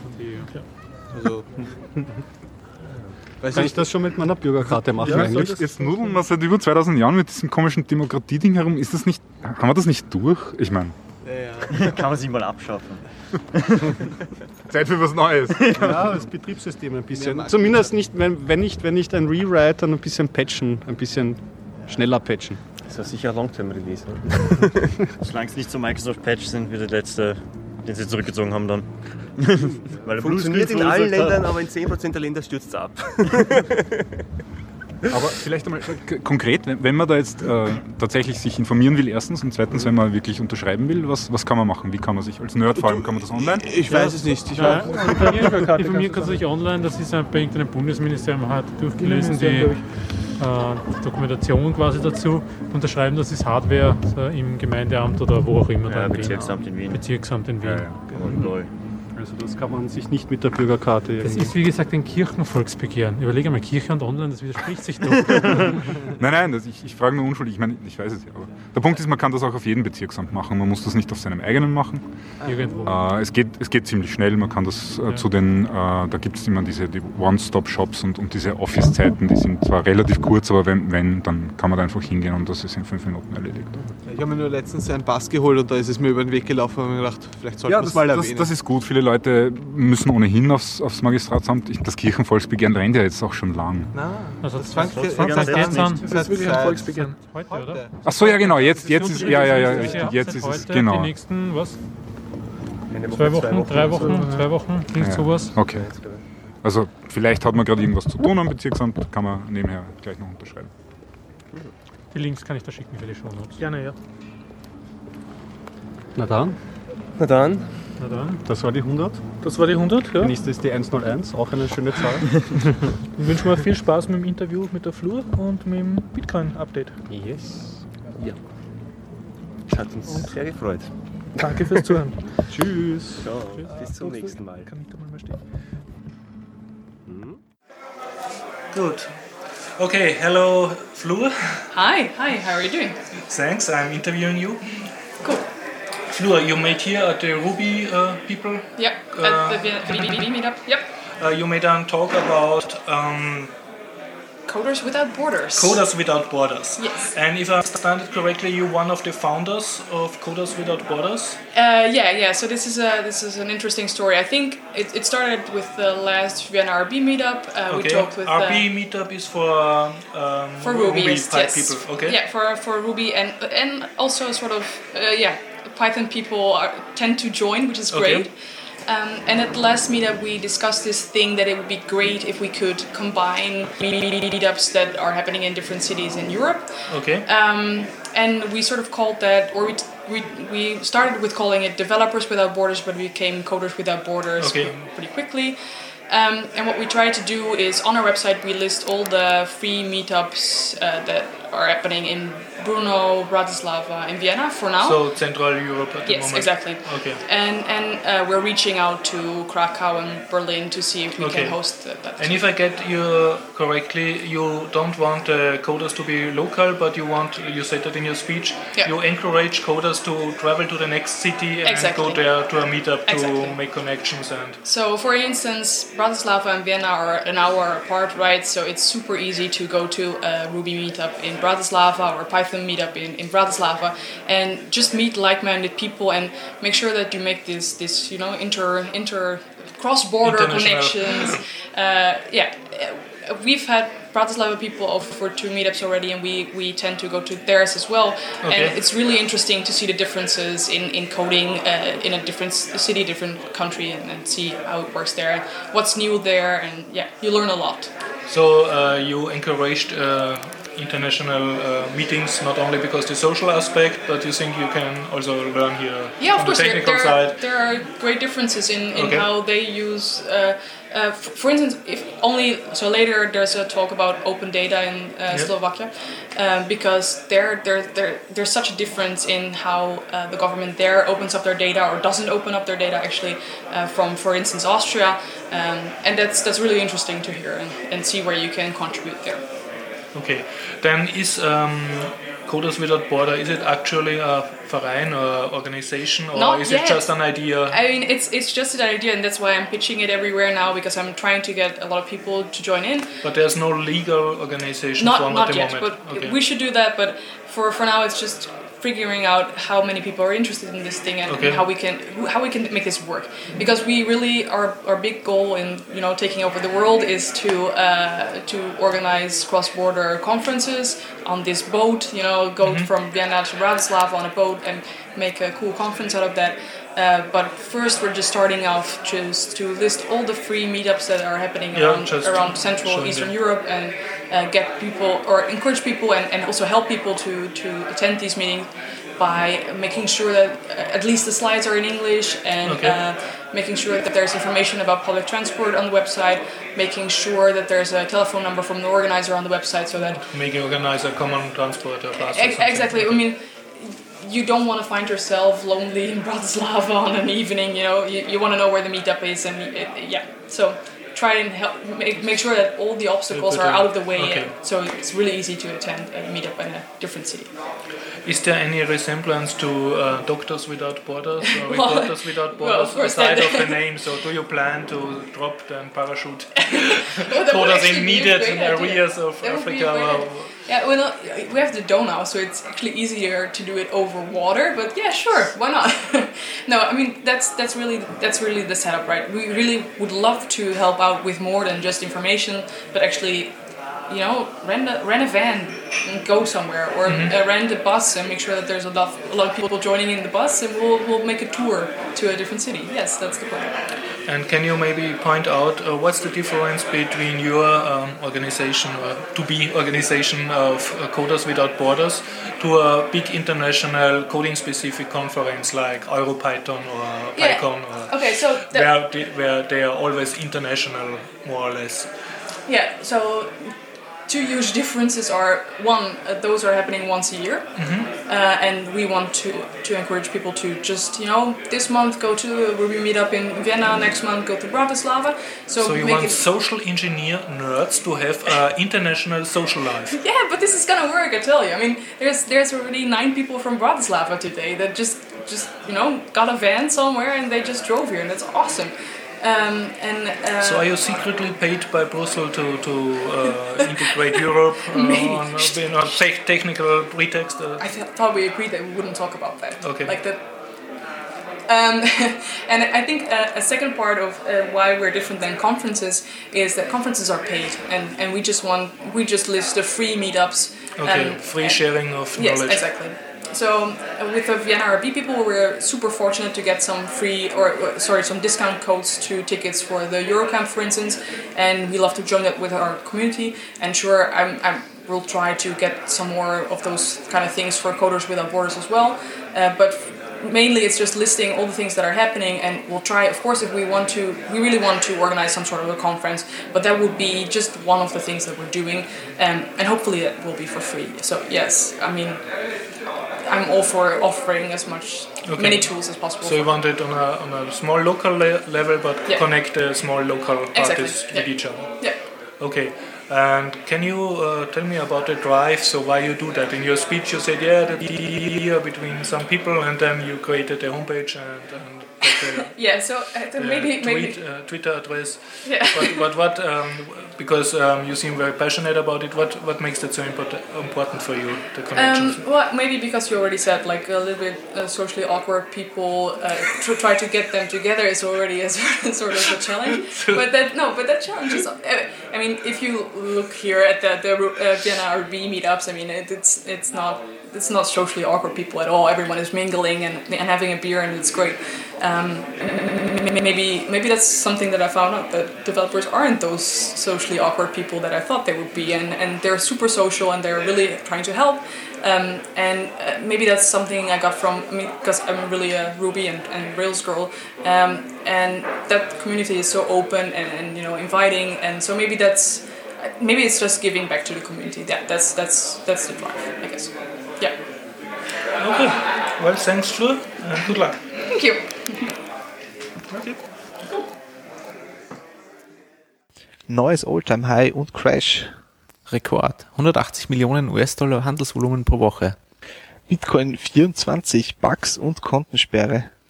Winkelwas Zwillinge investieren in Bitcoin. Dan Kaminski rekapituliert Bitcoin. Paul Krugman versteht Bitcoin immer noch nicht.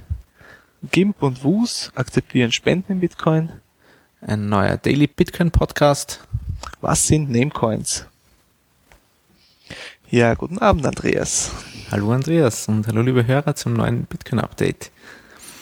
Ja, wir haben wieder eine interessante Woche hinter uns. Und diesmal können wir zwar auch wieder von einem Alltime High berichten, aber nicht nur. Das Ja, nur die habt ihr die Wahrheit. Anführungszeichen gehört? In der, die Unsichtbaren. Interessante Woche. Durchaus, ja. Ja, was ist passiert? Ja, also wir haben ja äh, hervorragend unsere äh, unsere Vorhersage ist eingetroffen. Wir sind über 240 gekommen, allerdings nur sehr kurzfristig und hatten einen ordentlichen Crash in den Bitcoin-Preisen. Ähm, eine oder auch anders bekannt als eine gesunde Korrektur. Ja, Sichtweise. ja, ja. Äh, Das kann man, also das hat immer zwei Seiten, diese Medaille natürlich. Und wir befinden uns aktuell äh, im Bereich 95 US-Dollar pro Bitcoin. Was natürlich wesentlich weniger ist als davor, aber man muss das natürlich auch in Perspektive sehen. Wir sind jetzt immerhin auf dem Preisniveau von Ende März. Ne? Wir haben jetzt äh, Mitte April. Mhm. Ja, also wenn man sich im, im Wochenchart anschaut, dann haben wir quasi den, äh, den Kursgewinn einer Woche jetzt vernichtet. Ähm, schauen wir mal, wie es jetzt weitergeht. Aber prinzipiell äh, sind wir jetzt im Stand von ja, Anfang April, Ende März in etwa, ja. Ja, na, äh, ja, na, ja. Ich denke mal äh, Mitte März oder sowas waren wir, oder? Würde ich sagen. Ja, warte mal, ist im Wochenchart sind wir ziemlich genau Anfang April. Wie schaut es im Daily aus? Ähm, ja, 1. April haben wir circa, 1. April haben wir 100 durchbrochen. Mhm. Also da ungefähr sind wir, ja. Ja. Gut. Ja, es war ja wirklich der, der Anstieg in den letzten zwei Wochen war ja wirklich massiv. Also das war schon, hat schon sehr nach Bubble ausgeschaut, obwohl das Wort natürlich. Naja, äh, klar. bisschen also wir hatten ja wirklich exponentielles Wachstum über längere Zeit Mhm. und das muss natürlich irgendwann wieder zu Ende gehen. Das dürften wir jetzt mal gesehen haben, dieses Mhm. äh, Anzeichen. Ja, also exponentielles Wachstum ist, ist jetzt auch nicht nur, äh, äh, trifft es auch nicht einmal ganz, also das hat sich ja auch nach oben gebogen Mhm. ähm, über die äh, letzten zwei Monate. Also von daher da hätte man schon einen Log-Log-Chart gebraucht, um dann noch eine gerade Linie zu sehen, aber Ja, genau. ähm, das war halt jetzt schon wirklich ziemlich überhitzt. Ähm, Aber es ist halt auch wirklich viel, viel neues Geld in Bitcoin reingeflossen, das muss man. Ja. Ähm, Also wir haben auch festgestellt, dass wenn man speziell das Volumen in US-Dollar anschaut, dass wir jetzt äh, wirklich eine neue Ära schon angebrochen haben. Ähm, mit über, wie viel waren denn das? 180 Millionen US-Dollar. Über 180 Millionen US-Dollar in der Woche. Genau. Und die Woche ist jetzt noch nicht einmal zu Ende. Mhm. Ich glaube schon, also auf Bitcoin Charts. Ah ja, tatsächlich. Die Woche hat mit. Sabbat beend, geendet hier. Ja. Genau. Alles Und- klar. Aber nur auf Mt. Gox, muss man dazu sagen. Ja. Also, und das ist schon wirklich ein, eine neue Dimension, wie du richtig gesagt hast. Also, das letzte All-Time-High davor war zwar die Woche vorher, ja, also zeitlich sehr nah, aber das war nur, unter Anführungszeichen, bei ca. 60 Millionen Dollar. Das heißt, wir haben uns jetzt verdreifacht. Wenn man es dann aber in Relation stellt zum Volumen, zum Beispiel bei der letzten großen, unter Anführungszeichen, Bubble im äh, Juli 2011, dann hatten wir da, was hatten wir, ca. 10 Millionen? so in Ähm, etwa, gell? Ja. Wir hatten, warte mal, ich schaue es mal genau nach. Ähm, da hatten wir äh, 11,5 Millionen US-Dollar nur umgesetzt in einem in einer Woche. Okay. Wie der Preis von 20 auf 31,99 gestiegen ist und dann wieder abgefallen ist. Also das heißt, wir haben jetzt das 15-fache von, von der vorigen Bubble Mhm. auch im Volumen erreicht, ja. Mhm. Ja, doch also wir hätten ja, laut Volumen hätten wir ja ruhig bei 400 US-Dollar landen können, aber sind wir leider noch nicht. ausgegangen. ja. Nein, wir sind jetzt mal in Richtung unten unterwegs gewesen und also ganz ehrlich, meine persönliche äh, Vermutung ist, wir sind noch weiter nach unten unterwegs. Das, äh, Der Bull Market ist jetzt Ja. erstmal ähm, auf Gleis, Gleis gestellt worden, meiner Meinung nach. Mhm. Und wir, wir sehen das auch äh, lustigerweise gerade jetzt wirklich, wirklich live, ja. Der Kurs, also als wir angefangen haben, äh, ähm, uns zusammenzureden heute für den Podcast, waren wir noch bei circa 100. Da jetzt am Anfang des Podcasts bei 95, jetzt sind wir bei 93,5. Ja. Also, ja, es sind doch einige äh, größere Sellorder Mhm. jetzt auf die Börse gekommen. Schauen wir mal, Ja. wie das weitergeht. Ja. ja, auf der anderen Seite, wie gesagt, äh, gesunde Korrekturen natürlich. Das war, war schon notwendig. Mhm. Naja, also wenn man jetzt ganz äh, pessimistisch das Ganze betrachtet oder auch, ob, ja, äh, wie auch immer man das betrachten möchte, ist, ähm, sind wir jetzt, haben wir jetzt den Trend, der jetzt im Jänner begonnen hat, nach unten durchbrochen.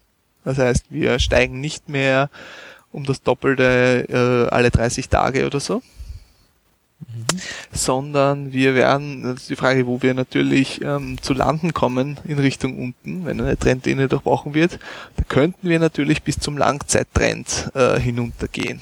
Der Langzeittrend, der läuft im Moment so bei nur 20 US-Dollar immer noch. Und das wäre immer noch äh, eine Verdoppelung, äh, ja, circa alle acht Monate, oder wie viel war das? Mm, fünf Monate, glaube ich. Alle fünf Monate ist die Verdoppelung, Langzeittrend. Ja. Ja. Mal 10. Ja, stimmt Ja, ungefähr. Wir hatten ja, ja, Jahresanfang alle fünf hatten wir Monate, ja. ungefähr 10 Dollar. Und jetzt dann fünf Monate später, knapp wären wir bei 20 Dollar. Ja, Ja, mhm. ja, ja. also alle äh, Verdoppelung alle fünf Monate. Ich meine, da kann man ja als Anleger auch nicht meckern, oder? Ganz ehrlich nein, gesagt. nein, nicht, nicht wirklich. Also darf man nicht unbescheiden sein. Ja. Ähm, das äh, ist immer noch eine ganz, ganz. Ja. Und man muss natürlich auch äh, dann den entsprechenden Zeitpunkt wählen, um einzusteigen. Also nicht unbedingt, wenn alle schreien, juhu, neues Paradigma. Ja? Mhm. äh, wenn man das Wort hört, dann muss man schnell weglaufen, neues Paradigma. ähm, sondern eher, wenn alle schreiben, naja, jetzt ist es aus, jetzt ist Bitcoin tot, dann kauft man natürlich Mhm. Bitcoin. Eh Genau, klar. ja, die alte Warren Buffett-Weisheit, ja. Ja, ich weiß nicht, ob die von ihm ist, aber äh, das hat sich schon beim letzten Mal als äußerst erfolgreich herausgestellt. Mhm. Ja. Also, Also- wartet einfach, bis wir Bitcoin für tot erklären und dann kauft ihr alle Bitcoins. Genau, ja. Dann ist gut. Ja, also bei Low Sell High hat sich jetzt noch nie irgendwie als besonders falsch herausgestellt, aber ist halt nicht so einfach immer, ja. okay. Ja, ah, ja, genau. Eines müssen wir noch dazu sagen. Wie kam es eigentlich dazu? Was war denn der Auslöser für diesen, für diesen Ja, Crash? Kam der aus heiterem Himmel oder was? Viele was haben ja spekuliert, was da sein könnte und die meisten haben gesagt, DDoS-Attacke und Hacker und alles ist böse. Aber anscheinend laut Mt. Gox dürfte sozusagen ihr eigener Erfolg ähm, große Mitschuld haben an dem Ganzen. Und Erfolg ist in dem Fall unter Anführungszeichen zu verstehen, weil sie haben einfach, Mt. Gox hat halt wirklich zu Recht sehr viel Kritik auf sich gezogen in den letzten Tagen, speziell, natürlich auch früher schon, aber jetzt mit den vielen Usern umso mehr, weil sie ähm, einfach von der von ihrer Softwareinfrastruktur her ähm, dem großen Andrang nicht mehr standhalten konnten. Mhm. Und was passiert ist, es gibt den berühmten Mt. Gox Lag. Ähm, wenn man ein eigener Indikator, also ja, ja, ja. für die Bitcoin-Wirtschaft. Der, der Mt. Gox Lag bedeutet, ähm, es, es vergeht eine gewisse Zeit, wenn man eine Order hineinlegt, bis sie als aktiv anerkannt wird vom System.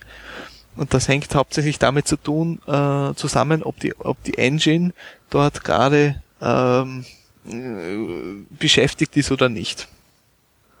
Und je mehr User kommen, desto höher steigt der Lag. Und je höher der Lag steigt, desto nervöser werden die Leute und desto mehr Orders gibt's dann. Und dann wird der Lag auch höher und das schaukelt sich so auf und irgendwann einmal ist der Lag so hoch, dass eigentlich überhaupt keine Order mehr genommen wird und die Leute stellen dann einfach nur noch irgendwelche Order hinein und ähm, gehen dann Abendessen oder sowas, ja. Mhm.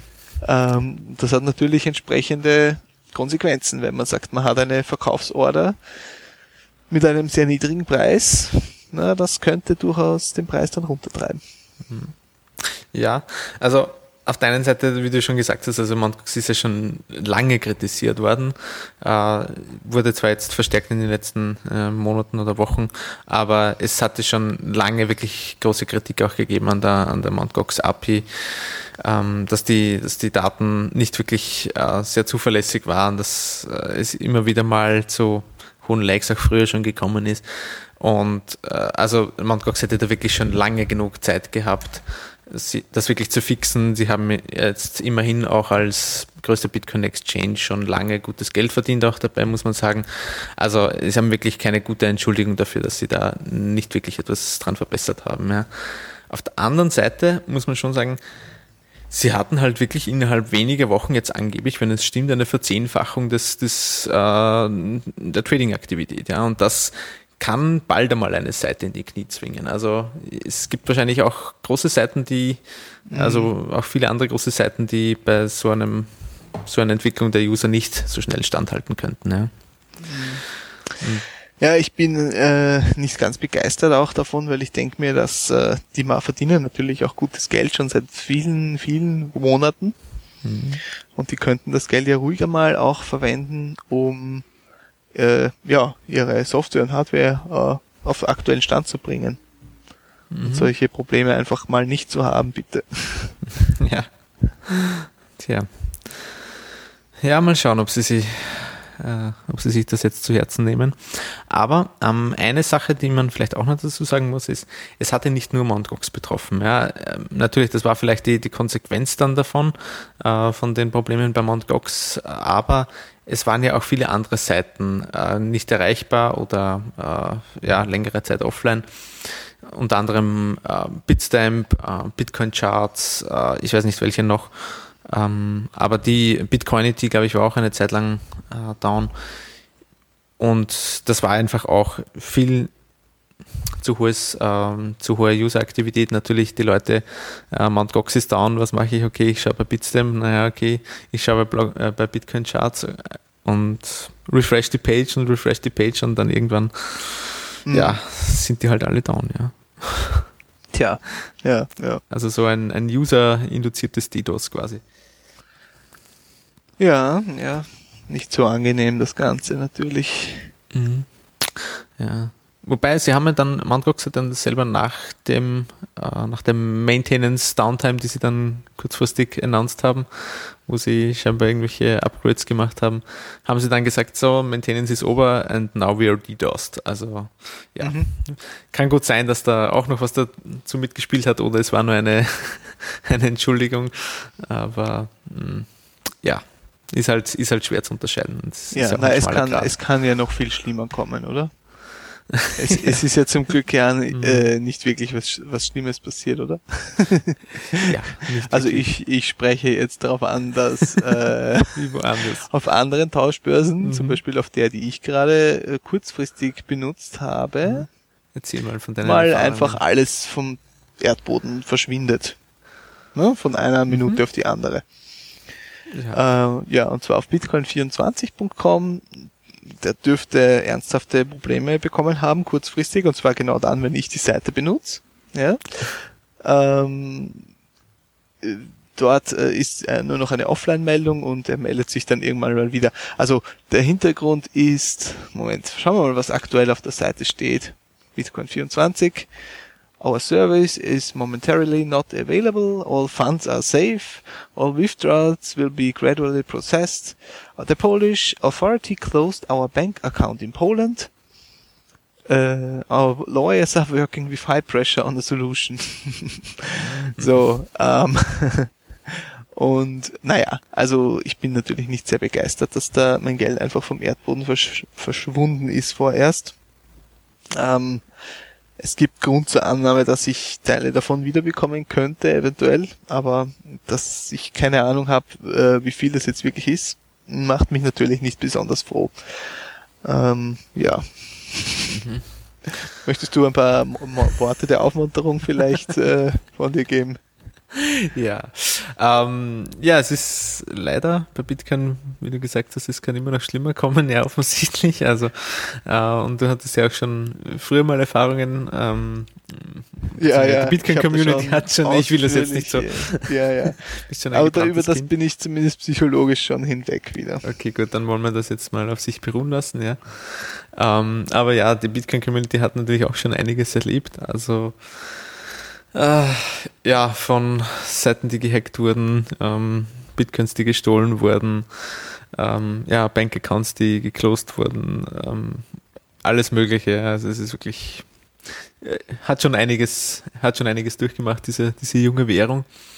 Aber ja, auf der anderen Seite, irgendwie dadurch wird sie auch gestärkt letztendlich. Also ich bin ganz fest davon überzeugt, dass sie letztendlich Bitcoin als Ganzes, als, als Phänomen oder als, als System gestärkt davon her. du meinst, wir sind wie ein wird, ja. Tausendfüßler und die fauligen Teile, die stoßen wir jetzt ab und werden dadurch besser? Oder wie? Genau, ja. Nein, es ist äh, sicher, macht man so, macht man seine Erfahrungen. Und äh, mit der Zeit werden ganz einfach ähm, bessere Exchanges kommen, äh, die Services äh, sicherer werden und so weiter. Also äh, da bin ich fest davon überzeugt. Es ist ein bisschen traurig, dass es so lange dauert, muss man sagen, weil es ist ja nicht so, dass man nicht schon 2011 Mt. Gox kritisiert hätte und gesagt hat, ja, okay, Ja. Das, die müssen upgraden und so. Auf der anderen Seite, die hatten zumindest keinen großen Hack seither. Das ist, ist ja schon mal was, ja. Ja, aber also bei Bitcoin 24 ist es vielleicht nicht unbedingt ein Hack in dem eigentlichen Sinn, aber es war halt äh, leider Gottes, wie sich im Nachhinein herausgestellt hat, ähm, massive Inkompetenz da beteiligt. Weil ähm, die, ja, weil sie eben äh, eine Software am Laufen hatten, die Trades teilweise doppelt ausgeführt hat, obwohl sie nur einmal angezeigt, also nur einmal eingegeben wurden. Dadurch hat sich mit der Zeit einfach das Geld, das bei den Accounts äh, aufgelagert war, ähm, vervielfacht. Das heißt, wenn jemand zum Beispiel 10 Bitcoins hatte und dafür Euros gekauft hat, dann hat er mal vielleicht einfach so das Doppelte an Euros bekommen. Und mit diesem Doppelten an Euro hat er dann vielleicht auch wieder doppelt so viele Bitcoins kaufen können. Und die dann hat er dann abgehoben. Also, und das ist halt sporadisch passiert. Und das hat dazu geführt, dass halt wahrscheinlich seine Hot Wallet leer gelaufen ist. Und ja, das ist dann eine äh, blöde Überraschung. Und das war halt nicht aufgrund von irgendwelchen Hackern oder so, sondern einfach, das hat die Website einfach von sich aus gemacht. Ja, Das muss man sich mal vorstellen. das ist schon da, ja, das ist schon, Also, da wird einem schlecht, ja. Warum sowas überhaupt passieren kann, ja, äh, das muss auf so vielen Ebenen schon schiefgelaufen sein. Angefangen von, wie ist meine Tabellenstruktur überhaupt, ja? Jede normale Datenbank muss da ähm, schon Constraints eingebaut haben gegen sowas, dass, dass das einfach nicht möglich ist, ja. Ja, wir, wir haben uns hier vorher schon mh, kurz darüber unterhalten. Also es ist wirklich einiges, ähm, was da dazugehört an Inkompetenz, dass man das, ja, dass sowas passieren kann. Ähm, auf der anderen Seite ist jetzt natürlich auch die Frage, wenn das äh, eben wirklich genau das Problem dann auch in großem Stil war und nicht nur jetzt das äh, Schließen des Bank-Accounts, äh, dann ist die Frage, ob jetzt vielleicht, ob der überhaupt alles erfüllen kann. Oder ob es dann hier einen Haircut geben muss quasi. Ja, das ist eine gute Frage. Ich denke mal, also ich habe gesehen, dass äh, jemand auf von Bitcoin Charts ähm, das JSON-File mit allen Trades runtergeladen hat und rekonstruiert hat, dass es jetzt nicht so äh, wahnsinnig viele Fälle waren, wo das Geld verdoppelt wurden. Und vor Mhm. allem ist es relativ klar, für zumindest denjenigen war es relativ klar, ähm, was man machen müsste, um das rückabzuwickeln. Ja? Mhm. Also ich denke mal, dass zumindest theoretisch die Chance besteht, dass man da äh, wieder einen halbwegs konsistenten Zustand wiederherstellen kann. Mhm. Aber das setzt halt auch entsprechende ähm, Kompetenz voraus. Mhm.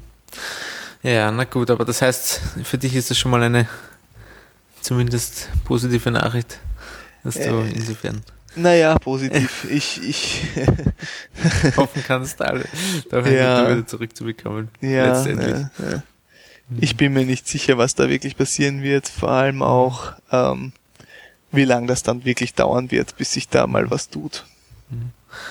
Ähm, Und die haben ja auch keine Gebühren verlangt, glaube ich. Ist das richtig? Ja, leider, ja. Also sie haben dann zwar Gebühren verlangt ähm, fürs Einlegen und Abheben, aber nicht einmal, wenn, also wenn man SEPA verwendet, dann nicht einmal für das, also kaum Gebühren, so im Bereich Mhm. von 1 Euro.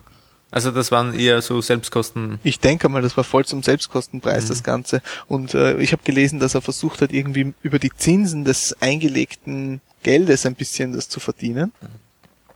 Naja, okay. Aber das ist jetzt auch nicht die Welt eigentlich. Ja, also da muss man halt schon auch dazu sagen, ähm, das hätte auch ein bisschen skeptisch machen können eigentlich. Und das hat man ja auch gesehen. Ich glaube, wie war denn das? Ähm, auch Intersango hatte ja äh, keine Gebühren. Ist das richtig? Oh ja, schon, schon. Die hatten Am sogar hatten die, ein ich, keine ziemlich Gebühren. ausgefeiltes Gebührenmodell für, fürs Trading. Tatsächlich, weil Ja. ich bin mir sicher, dass, dass äh, Amir mal ein Interview gegeben hat, relativ am Anfang noch, wo sie gesagt ja, haben, aber sie das da hat sich Gebühren dann irgendwann Okay. geändert. Also sie hatten, zumindest habe ich mal gelesen, sie hatten sogar das Maker-Taker-Modell, was eigentlich Mhm. ähm, State of the Art ist auf diversen ähm, professionellen Börsen. Mhm. wo Leute, die Liquidität bereitstellen, ähm, weniger zahlen als Leute, die äh, Market Orders verwenden.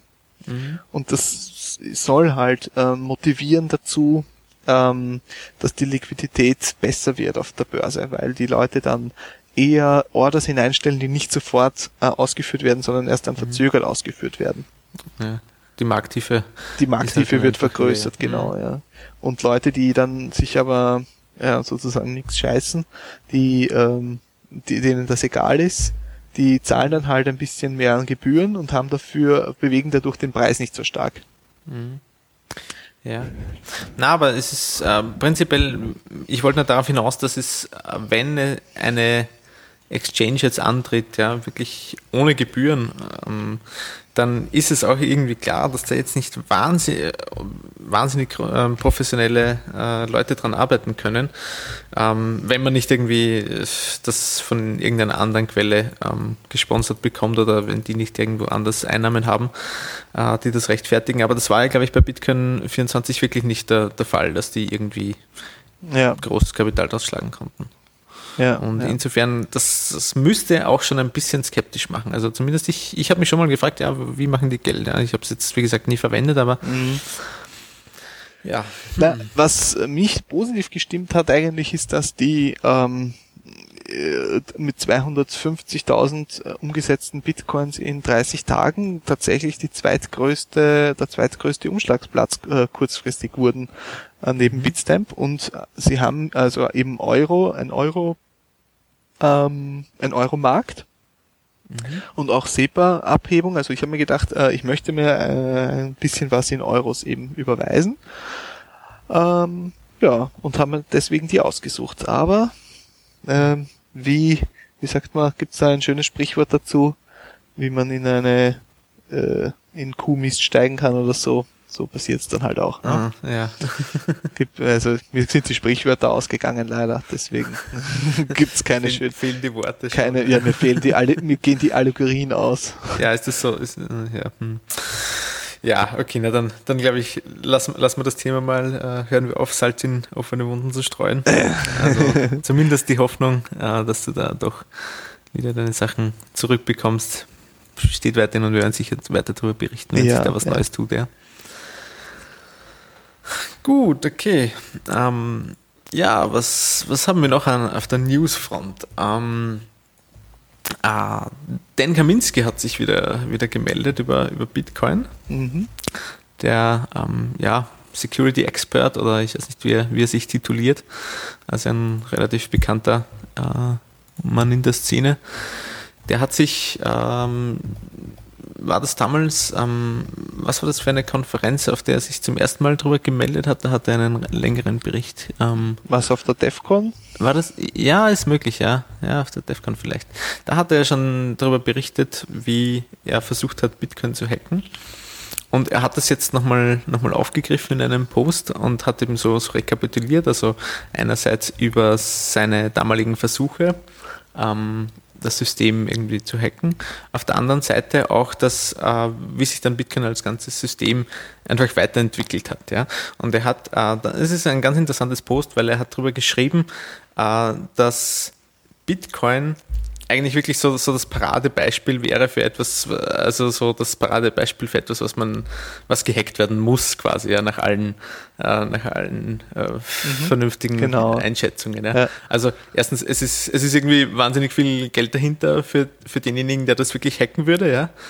Es ist in C geschrieben, ja. ähm, was jetzt für so Low-Level ähm, jetzt nicht so äh, unbedingt die erste Wahl ist. Ähm, ohne da jetzt einen Glaubenskrieg losstarten zu wollen. Mhm. Ähm, es, hat eine, ein, es hat ein selbstgestricktes Protokoll, das jetzt noch nicht irgendwie äh, großartig etabliert ist. Es hat eine große Anzahl an Always-On-Listening-Hosts äh, im Internet. Ähm, äh, Ja. ja. also eigentlich ein wunderbares Target. Ja, Ja, und, die, ja, ja, Ja? bitte, bitte. Fahr nur fort. Und die Tatsache eben, dass es nicht gehackt wurde, auch jetzt innerhalb der letzten zwei Jahre, also es, ich glaube, circa Ja. zwei Jahre ist das her, dass er ähm, das erste Mal darüber berichtet hat, hat ihn schon äh, sehr, ähm, ja, hat ihm einige Worte der Verwunderung oder der, der Ja. Bewunderung auch abgerungen. Ja, ich glaube, ich glaub, das Hauptargument, ich weiß nicht, ist äh, noch nicht vorgekommen, ist, wenn du es hacken würdest, dann hättest du den goldenen Topf am Ende des Regenbogens gefunden. Genau, ja. Mhm. Also es also ist viel es ist Geld das. Incentive Mhm. ist auf jeden Fall da. Es, wenn du es auf Protokollebene irgendwie hacken kannst, bist du der Master of the Universe Mhm. und äh, hast hast sozusagen eine Menge Geld eingesackt. Also es, Mhm. es ist wie ein, wie sagt man, es gibt ja diese Bounties von so Chrome zum Beispiel, Google Chrome. Mhm. Äh, oder was fällt dir noch irgendwas anderes ein, wo es so Software-Bounties gibt halt? Ähm, ja, es gibt immer so Wettbewerbe auch Ja. für, also für, für alle Browser oder, Genau. oder auch. Und ähm, Bitcoin hat den ja schon inhärent eingebaut, diesen Mhm, Wettbewerb. Genau. Ja, und noch dazu hast du gute Chancen, anonym zu bleiben, wenn du das tust, ja. Genau, ja. Also weil du ja innerhalb der Bitcoin. Und aber lustigerweise, ja, haben diese Bounty ja auch alle möglichen Bitcoin-Services eingebaut. Und dort wird das auch immer kräftig benutzt. Ne? Mhm. ja. Tja. Ja, aber wie gesagt, das, das Programm selbst oder das Protokoll selbst ist, ist nach wie vor eigentlich relativ ähm, glimpflich davon gekommen. Ja. Es hat einige äh, Implementierungsprobleme gegeben, ja, jetzt mit dem 0708 Upgrade und so weiter, aber so fundamental ist das Ganze eigentlich wahnsinnig stabil geblieben. Ja? Und das hat ihn, hat ihn auch überrascht jetzt. Ja? Er sagt zwar auch, dass es das Bitcoin jetzt noch nicht gewonnen hat in dem Sinn, ja, also es ist immer noch, ähm, ja, immer noch jung und wie man, wie man sieht, auch noch nicht in der ähm, bei dem Level an, an Professionalität angelangt, wo es halt dann auch wirklich interessant ist, ja, also wo dann halt auch wirklich Geld dahinter ist und so weiter. Aber ähm, nichtsdestotrotz ist es doch eine, mh, eine ganz, ganz nette Analyse, ja, die er da geschrieben hat und äh, ja, eigentlich auch eine recht positive, positive Meldung in Zeiten von oder in Wochen von Ja. eher negativen Meldungen. Ja. Ja, absolut. Da Ja, was- wollen wir mit mhm. positiven Meldungen weitermachen. Ich weiß nicht, ob die nur Mhm. positiv ist, aber die äh, allseits beliebten sogenannten Winkel, Winklevoss-Zwillinge haben bekannt gegeben, dass sie eine Menge Bitcoins besitzen. Und zwar ähm, Ein Prozent. ein glaub ich. Prozent aller Bitcoins, sagen sie. Mhm. Also Ähm, das wären dann 110.000 oder so. Ja, das ist schon, ein, das sind schon viele Bitcoins. Mhm. Und äh, ja, die, die, die sind ja äh, bekannt geworden durch ihren Prozess gegen Facebook, glaube ich, hauptsächlich. Mhm. Und sind auch so äh, eigentlich die typischen, prototypischen Anti-Nerds, kann man fast sagen, oder? Zumindest kommen sie so rüber. Ja, mhm, genau, sie, sie, sie cashen ab bei Ideen von anderen und Genau, ja. setzen sie äh, so auf fahrende Züge oder so, ähm, springen sie dann irgendwie auf. Ja, ich meine jetzt von, vor allem so, wenn man sie von außen betrachtet, so wie sie halt daherkommen. Sie sind so Ja, ja, eher, natürlich, ja. eher so durchtrainierte, gestylte Mhm. Typen. Irgendwie äh, mit Harvard-Hintergrund, glaube ich, oder? Ah, weiß ich jetzt nicht. Ja. Und halt irgendwie reichen Eltern und so. Aber naja, sie haben Bitcoins letztes Jahr, im Sommer haben sie gesagt, haben begonnen, Bitcoins zu akkumulieren Mhm. und dürften dabei halbwegs erfolgreich gewesen sein. Und ähm, sehen das ganze Projekt natürlich auch jetzt mit dem Crash zwischenzeitlich trotzdem als ähm, wirklich bahnbrechend und revolutionär an, was ich äh, durchaus teile, natürlich, diese Ansicht. Mhm. Ja, und werden dann auch interessanterweise auf in diversen Fernsehdiskussionen, habe ich das jetzt auch mitbekommen, wird so gesagt, naja, wenn die das gut finden, dann muss ja was dahinter sein, oder? ja, genau. Es, es ist ein bisschen Also ähm, so paradox, ja. Ja, ja, also diese diese Argumentation geht so: ähm, Ich bin, ich habe zu wenig Zeit, mich mit dem Thema Bitcoins wirklich auseinanderzusetzen. Aber wenn andere Leute, von denen ich glaube, dass sie schlau sind, Bitcoins Mhm. kaufen, dann wird schon was dahinter sein. Also macht's ruhig mal. Ja. Mhm. Äh, auf der anderen Seite muss man halt auch hier die feine Unterscheidung treffen zwischen kaufen und gekauft haben, ja. Also Genau. natürlich, nachdem sie jetzt gekauft haben, ja, und das äh, jetzt ankündigen, ähm, könnte man natürlich ihnen auch unterstellen, dass sie das genau deshalb getan haben, um jetzt eben irgendwie versuchen, den, den Kurs zu, äh, zu hypen oder jetzt zu stützen, auch wenn man den angesichts des letzten Crashes, ja, dass sie eben einfach noch mehr, mehr Revenue haben, ja. Aber ja, äh, wie gesagt. Sind Sie denn wirklich, sind Sie denn nach dem Crash rausgekommen mit der Nachricht oder davor? Ich glaube, das war nach dem Crash, ja. Ja? Ja, oder, oder relativ zeitnah. Ja, sehr, sehr zeitnah, ja. Inter Auffällig, eigentlich, ja. auffällig zeitnah. Stimmt, das ist. Äh, ich Wir leiten eine SEC-Untersuchung ein, oder? Ja, genau. Mhm. Ja, muss man schon. Also, ich meine, wenn man jetzt da ein bisschen verschwörungstheoretisch an, angehaucht wäre, Ja, ja. liegt da natürlich ein gewisser kausaler Zusammenhang. Ja, zumindest einmal eine klare Hand, ja. Koinzidenz. Mhm, ja, ja. okay, ja. ja, also ich persönlich würde dem jetzt nicht zu viel beimessen, Ja. äh, dieser Meldung. Aber ja, natürlich. Naja, ich Ein meine, diese, die. Argumentation, es gibt Leute, die da, ähm, die schlau sind, die da investieren und deswegen muss es halbwegs was sein, was ähm, Bestand hat. Mhm. Äh, ja, das ist natürlich die, die hört man, aber die muss natürlich nicht stimmen. Mhm. Ja, was, was glaube ich hier auch ein bisschen mitspielt, ist, dass äh, die natürlich aufgrund ihrer wie soll man sagen, ähm, Kapitalausstattung natürlich auch in äh, anderen Kreisen verkehren und dass man annehmen kann, dass das Bitcoin sozusagen auch in, in solchen äh, Investor, Investorenkreisen eben auch angekommen ist und ähm, ja, dass man von daher erwarten kann, dass da vielleicht auch noch mehr Interesse kommt, wenn die jetzt sich offen dazu bekennen, quasi zu einem Investment. Ja. Ist, ist auch eine mögliche Argumentationslinie jetzt. Ja. ja. Mhm. Ähm, dann gibt es noch jemanden, den, der, sich, der sich gemeldet hat ähm, bezüglich Bitcoin. Wieder gemeldet haben, muss, muss man sagen. Ein, ein besonderes Schmankerl wieder mal. Und zwar unser alter Freund Paul Krugman. Ah ja, genau, ja. Seines Zeichens Wirtschaftsnobelpreisträger. Ähm, und ja, Experte so zu ziemlich allem, was nur irgendwie entfernt mit, mit Wirtschaft zu tun haben könnte, ja, zumindest äh, gemäß einiger äh, Medien, ja. Ähm, ja, und der hat, hat ein, bei der Huffington Post wieder ein, ein, einen Beitrag gebracht. Nicht auf seinem typischen Blog? Ähm, vielleicht. Äh, nein, nein, es war auf seinem New York Times Blog, wo er. Okay, schreibt. Entschuldigung, ja, ja genau. Mhm. Huffington Post hat dann nur darüber berichtet, stimmt, mhm. ja. Er hat ein, bei der New York Times einen Blog und dort hat er geschrieben, ja, Bitcoins would have been considered foolish by Adam Smith.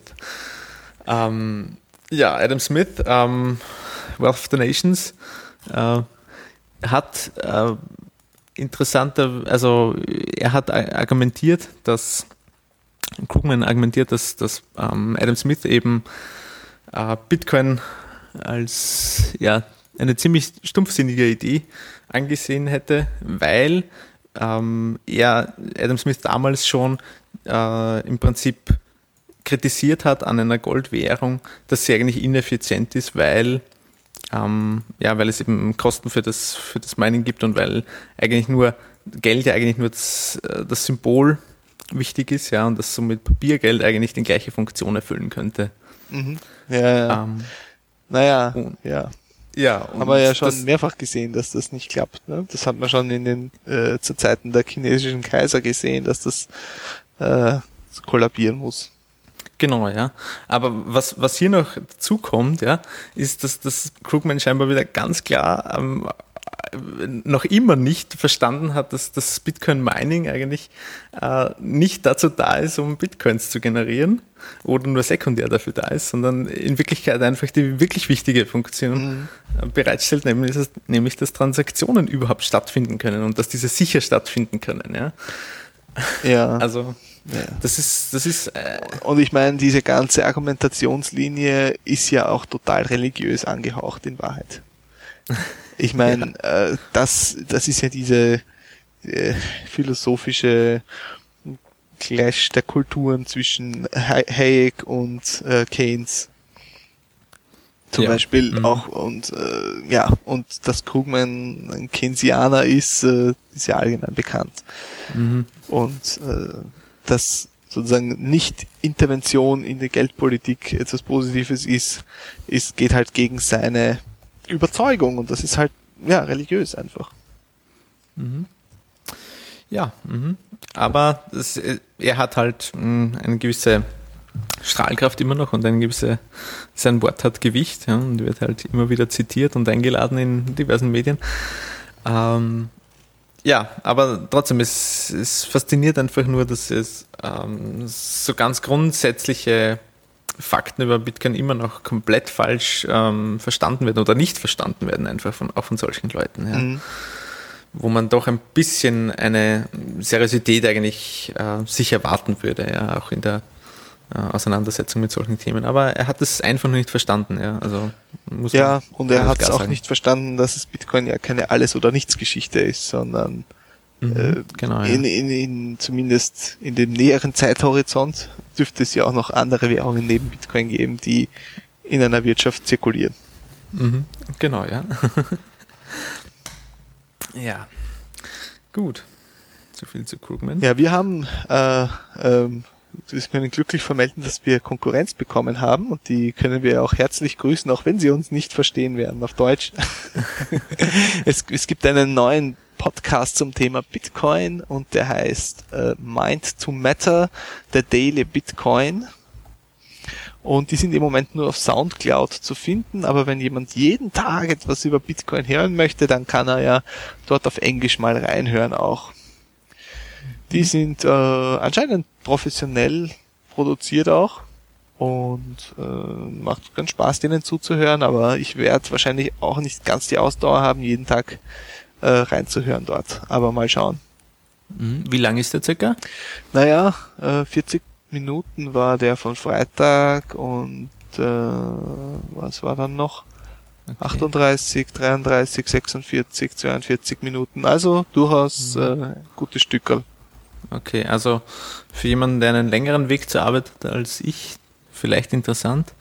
Aber ja, ansonsten ja, wird sich zeigen, auch wie, wie, wie nachhaltig das Ganze ist. Also es hatte schon in, in Zeiten von hoher äh, Medienaufmerksamkeit hat es ja schon immer wieder mal so Daily Podcasts für eine Woche oder so gegeben, ähm, die sich dann halt irgendwie letztendlich nicht als so ja, äh, täglich herausgestellt haben und die dann bald wieder ja, mal naja, mal schauen. Ich, ich habe den Eindruck, dass die durchaus motiviert sind. Also die könnten das mhm. durchaus durchhalten.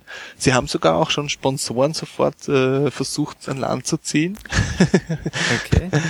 und äh, ja, na warum nicht? Viel Glück wünschen wir mhm. Ihnen. Auf und, alle Fälle, ja. Ähm, wird auf jeden Fall die Landschaft bereichern. Absolut, ja. Mhm.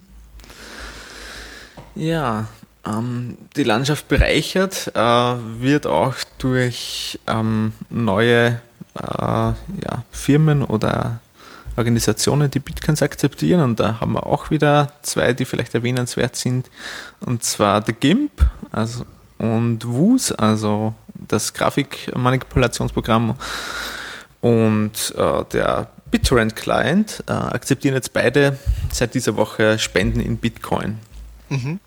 Und also GIMP hat da hat das veröffentlicht in einem, in einem Mail, äh, diese neue Option und die haben explizit gesagt, ja, sie haben jetzt schon länger mit dem Gedanken gespielt und sie haben jetzt aber extra nach den, nach den gewartet, bis, bis eben der Crash war, ja, und das war jetzt für sie der Auslöser, weil sie wollten nicht als jemand, äh, also dastehen, der quasi jetzt nur an dem Bitcoin-Hype und an dem riesigen Kursanstieg an Anstieg in den letzten Wochen eben äh, mit profitieren möchte, sondern dass sie einfach das wirklich jetzt als äh, langfristige äh, Option einbauen und ja, finde ich ganz gut.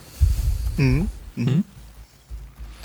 Ja, ich denke, da kommt einiges auch nach. Und das ist ja auch das, was tatsächlich ähm, die Bitcoin-Wirtschaft wachsen lässt über längere Zeit. Einfach mhm. neue Firmen, die Bitcoins akzeptieren. Dadurch gibt es auch mehr User, die Interesse haben an Bitcoins und der Kreislauf des Lebens geht weiter. Mhm. genau, ja. Beziehungsweise Kreislauf, also ich finde es ja immer besonders interessant, wenn User wirklich irgendwie Bitcoins in die Hand gedrückt bekommen für irgendwelche Dienstleistungen, weil dadurch besteht halt die Chance oder erhöht sich ähm, sozusagen die Netzwerkdichte ein bisschen im, im, im Bitcoin, dass äh, sich mehr sozusagen ein interner Wirtschaftskreislauf abbildet, weil dass man mhm. ständig äh, Bitcoins kauft und sie dann irgendwo ausgibt und der verkauft sie dann wieder und dann kauft wieder wer welche. Das ist ja auch nicht gerade das effizienteste, oder? Ich meine. Na, absolut nicht. Ist auch nicht Sinn der Sache eigentlich. Ja. ja also Aber äh, auf der anderen Seite ist es auch verständlich, beziehungsweise fast notwendig für gewisse Firmen, angesichts der, der Schwankungen, die Bitcoin eben einfach noch aufweist, ja, ja. ist es halt ein großes Risiko, klarerweise. Ja. Ich meine, vielleicht wäre es interessant, ja, Bitcoins zwar zu halten, aber halt irgendwie zu hatchen, irgendwie. Das wäre vielleicht. Mal vielleicht die bessere Variante. Ja, vielleicht bedarf es da einfach auch noch mehrerer, ich weiß nicht, Instrumente dazu, jetzt äh, irgendwelche Garantien ähm, oder Kontrakte, die man da äh, verwenden könnte, um Bitcoin auch ähm, für sowas äh, ja, abzusichern und etwas stabi äh, stabiler verwendbar macht für Firmen. Wird sich zeigen, ja. Also ist sicher auch noch eine, eine Option, dass hier ähm, Angebote entstehen. Ähm, ja, wird sich zeigen. Auf der anderen Seite einfach größeres Volumen, mehr Verbreitung wird, wird auch das äh, dazu beitragen, dass Bitcoin stabiler wird auf alle Fälle. Mhm. Äh, wir haben da noch eine Anfrage bekommen zum Thema, jemand möchte wissen, was eigentlich Namecoins sind. Ja, genau, wir haben unser erstes User-Feedback bekommen. Ja. Ja, ja, müssen wir feiern, ja. Hm. Na, also äh, sehr ähm, sind wir sehr froh drüber. Also wenn ihr uns, wenn ihr uns schreiben wollt, ähm, unsere E-Mail-Adresse ähm, auf der auf der bitcoinupdate.com Seite könnt ihr uns gerne gerne schreiben, wenn ihr Fragen oder Haben wir Anregungen eine. E-Mail-Adresse, da steht webmaster.bitcoinupdate.com. Ist das richtig? Ja, die, die funktioniert auch schon, ja. Ähm, wir können noch eine andere hinschreiben, aber ich habe jetzt mal eine, eine Catch-all eingerichtet momentan. Also ja, wir, wir kriegen es auf alle Fälle, wenn ihr jetzt irgendwas hinschreibt und Jo. welche dann genau dort steht, wenn, wenn wir uns noch entscheiden. Ähm, ja, und zwar die, die Anfrage ähm, war ja vom, äh, vom äh, Jörg Wukonig aus Graz, äh, kennt man vielleicht auch von über den äh, Biertaucher Podcast, ist ja Sponsor vom Biertaucher Podcast, ja, ganz ähm, tolle Sache und der hat äh, über Name, ist über Namecoins gestolpert. Ja, was sind Namecoins? Ja, also Namecoins sind äh, grob gesprochen eine Alternative zu Bitcoins. Es ist auch eine digitale Währung, allerdings mit einem äh, entscheidenden Twist, äh, dass man ähm, die für etwas Nützliches auch verwenden kann. Und zwar kann man mit denen Domainnamen registrieren, so dass jeder weiß, dass einem jetzt ein Domainname gehört.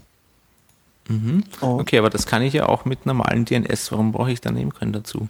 Ja, für, für Namecoin ist das halt so, also bei, bei normalen DNS hast du halt eine zentrale Instanz, die darüber entscheidet, ähm, wem jetzt ein Domainname gehört. Und wenn jemand kommt und dem eine Waffe vors Gesicht hält, dann gehört die Domain auch schnell jemanden anderen. Mhm. Und das kannst du bei Namecoin halt nicht so einfach machen, weil dort besteht eben ein globaler Konsens darüber, wem jetzt eigentlich eine Domain gehört. Okay, das heißt, das ist dann quasi so das DNS-System für Krisenzeiten. Also Ja, genau, könnte man so sagen. ähm, es hat natürlich äh, äh, auch einige Nachteile. das System, also ein Nachteil ist, dass es nur Punkt-Bit-Adressen, äh, dass du nur Punkt-Bit-Adressen registrieren kannst, die eigentlich nirgendwo sonst ähm, aufgelöst werden können. Mhm. Okay, das heißt, man braucht einen eigenen DNS-Server dafür oder Genau. irgendeinen Proxy oder ähnliches. Ja. Genau, das heißt, ähm, normale Internet-User können diese Adressen gar nicht äh, verwenden. Also die können gar nicht diesen Namen in eine IP-Adresse umwandeln. Mhm, okay. Und das andere ist, dass du halt, ähm, um diese Namecoins sinnvoll verwenden zu können, ähm, braucht es auch ähm, Leute, die diese Namecoins meinen die ganze Zeit, weil diese weil die Namecoins, wenn du was registrierst, eben auch Transaktionen erzeugen. Und äh, du kannst die Namecoins auch weitergeben. Und äh, wenn du neue Namen registrierst, dann werden die eben vernichtet, ähm, die Namecoins und dafür hast du dann einen Namen. Und ähm, ja, und weil das eben gemeint werden muss, ähm, muss auch genug ähm, wirtschaftlicher Anreiz bestehen, die zu meinen. Und eine Sache, die relativ nett ist bei Namecoin, ist, dass sie eben merged gemeint werden kann. Das heißt, dass sich ein bestehendes Mining Pool dazu entschließt, ähm, Namecoins zusätzlich eine Zusatzinformation in die Bitcoin, äh, in den Bitcoin-Block einzubauen, dass damit automatisch auch ein Namecoin-Block generiert wird. Das heißt, ähm, wenn es ein paar Mining Pools gibt, die gerne äh, Namecoin unterstützen wollen und nebenbei so eine kleine Nebeneinkunft haben zum Bitcoin Mining, dann bauen die da Unterstützung dafür ein. Mhm. Ja, das hatte, glaube ich, äh, BTC Guild eine Zeit lang äh, per Default angeboten, zum Beispiel von den größeren Poolbetreibern. Allerdings, nachdem die dann hauptsächlich auf das Stratum-Protokoll geswitcht sind, haben sie den Support dafür eingestellt, zumindest ähm, per Default. Ich glaube, es gibt immer noch die Möglichkeit, dass man sich äh, zu einem Pool-Server verbindet, wo auch Namecoins mit gemeint werden. Aber generell ist auch die Hash-Leistung, glaube ich, auch relativ nach unten gegangen. Und das macht das System dann natürlich wieder auch leichter angreifbar. Ja. Ähm, Ja. Sicher auch äh, dazu beigetragen hat, dass es da auch weniger Entwicklungstätigkeit gegeben hat. Also ich glaube, die ähm, es gibt ja einen eigenen Client dafür, ist im Prinzip eine Kopie vom Bitcoin-Client, aber der hat schon länger keine Updates bekommen, soweit ich weiß. Und ja, von vielen wurden Namecoins auch entweder für Domain Squatting äh, verwendet, also dass sie sich jetzt gleich mal irgendein Dictionary Ja. ähm, mit einem Skript abarbeiten haben lassen und alle, alle .bit-Adressen aus dem, aus dem Dictionary sich registriert haben, weil sie sonst eh nicht wirklich eine Verwendung dafür haben. Ja. Ähm, beziehungsweise wurden sie auch verwendet als ja einfach Spekulationsgut halt, also ähnlich wie die ganzen anderen Altcoins, die ja auch ähm, hauptsächlich dazu verwendet werden, um, um zu spekulieren und kurzfristige ähm, ja quasi äh, ja stärkere Gewinne erzielen zu können als bei Bitcoin selbst. Aber es ist kaum wir- wirkliche Wirtschaft dahinter. Also Ja, ja. Also ich sehe es ähm, als ein nettes Gedankenexperiment, aber praktisch sehe ich jetzt nicht so viel Verwendung auf Namecoin zukommen. Ähm, da gibt es eventuell andere Alternativen, die halbwegs geeignet sind. Ähm, da irgendwas äh, Namensähnliches zu haben, angefangen bei URL-Shorteners bis hin zu äh, Subdomains oder sonstigen. Also einen halbwegs vernünftigen DNS-Namen zu bekommen, ist jetzt nicht so die Riesenkunst. Oder zumindest erfordert nicht so einen massiven technischen, äh, technischen Innovationsschritt, äh, was jetzt Namecoin darstellt. Und äh, man sieht auch, dass leider Gottes der Namecoin-Support durch die Bank äh, immer schlechter wird. Also die ähm, Mining Pools, die Namecoin unterstützt haben, sind halt der Reihe nach weggebrochen. Ich weiß jetzt auch gar nicht mehr, welche Mining Pools überhaupt ähm, das noch verwenden. Also ich verwende das äh, Slush, äh, Slush Mining Pool eventuell. Kann das sein? ich weiß es leider jetzt nicht von sonstigen. Müsste man nachschauen. Also ich weiß, dass äh, ähm, Eligius, das Mining Pool, äh, den äh, Support zum Beispiel eingestellt hat vor äh, nicht so langer Zeit, weil es einfach keinen so großen Unterschied gemacht hat und technisch ein Mhm. bisschen Probleme macht einfach oder schwieriger zu administrieren ist. Mhm. Ja. Ja. Ja, ich glaube, eine Sache, die für mich auch noch ein bisschen dazu kommt, ist, dass äh, Namecoin das DNS-Problem nicht wirklich löst, beziehungsweise auch nicht wirklich lösen kann, ähm, weil es keine rein technische Frage ist, in meiner Ansicht nach. Also, äh, wem jetzt, die Frage, wem jetzt eine Domain rechtmäßig gehört, äh, ist bei Namecoin einfach durch die ja, First Come, First Serve im Prinzip ähm, Politik äh, realisiert, was jetzt nicht unbedingt dem, dem Gerechtigkeitsempfinden von, von vielen halt entspricht. Also äh, wenn jetzt zum Ja. Beispiel, ähm, keine Ahnung, äh, irgendeine Firma ein, ein Trademark oder schon, schon etabliert ist oder sich eine Marke aufgebaut hat, ähm, dann heißt das nicht, dass die irgendeine Möglichkeit hat, gegen den Willen von dem Eigentümer der Domain laut Namecoin Ja. äh, etwas durchzusetzen. Also du kannst deine, deine Ansprüche, deine Rechtsansprüche in einem Rechtssystem eben nicht, nicht dort übertragen, nicht durchsetzen. Es gibt da ähm, bei anderen, also beim herkömmlichen DNS-System gibt es eine, äh, eine Stelle, wo man dafür so Dispute Resolution irgendwie machen kann bezüglich Domainnamen und da wirken sich sehr wohl bestehende Rechtstitel aus. Ja. Mhm. Bei Namecoin ist das halt nicht. Ja. Das kann jetzt ein Vor- oder auch ein Nachteil sein. Aber es ist kein, meiner Ansicht nach eben kein rein technisches Problem. Also, mh. ja, wie dem auch sei, es scheint jetzt nicht so, so große Zukunft zu haben. Ähm, ähnlich auch wie äh, manch andere äh, Altcoins, über die wir, auch, die wir auch schon berichtet Ja. haben. Na, bei den Altcoins ist es halt, das ist halt noch viel mehr Wilder Westen als Bitcoin, kann man, kann man so grob zusammenfassen. Es ist sicher interessante Experimente teilweise. Ähm, bis jetzt hat mich persönlich noch kein Altcoin irgendwie so ähm, vom Hocker gerissen, dass ich sage, ah, das wird auf jeden Fall Bitcoin ablösen oder so. äh, es ist eher so, dass halt, ähm, ja, sie existieren halt so vor sich hin und manchmal äh, bekommen sie mehr oder weniger Aufmerksamkeit und äh, manchmal oder öfter mal crashen sie komplett. Ähm, Das ist schon mit mehreren von diesen Altcoins passiert, also die sind einfach komplett wertlos geworden innerhalb von Stunden, weil irgendwelche Sachen vorgefallen sind. Ja, äh, aber natürlich äh, sind sie so volatil, dass man kurzfristig halt äh, große Gewinne machen kann, wenn dann kurzfristig irgendwie mal ein paar hundert User auf Litecoin aufspringen und äh, sagen, ja, Litecoin ist cool, dann vervierfacht sich der Kurs innerhalb von wenigen Tagen und äh, ja. Äh, Das, ja, das, das geht dann so vor sich hin.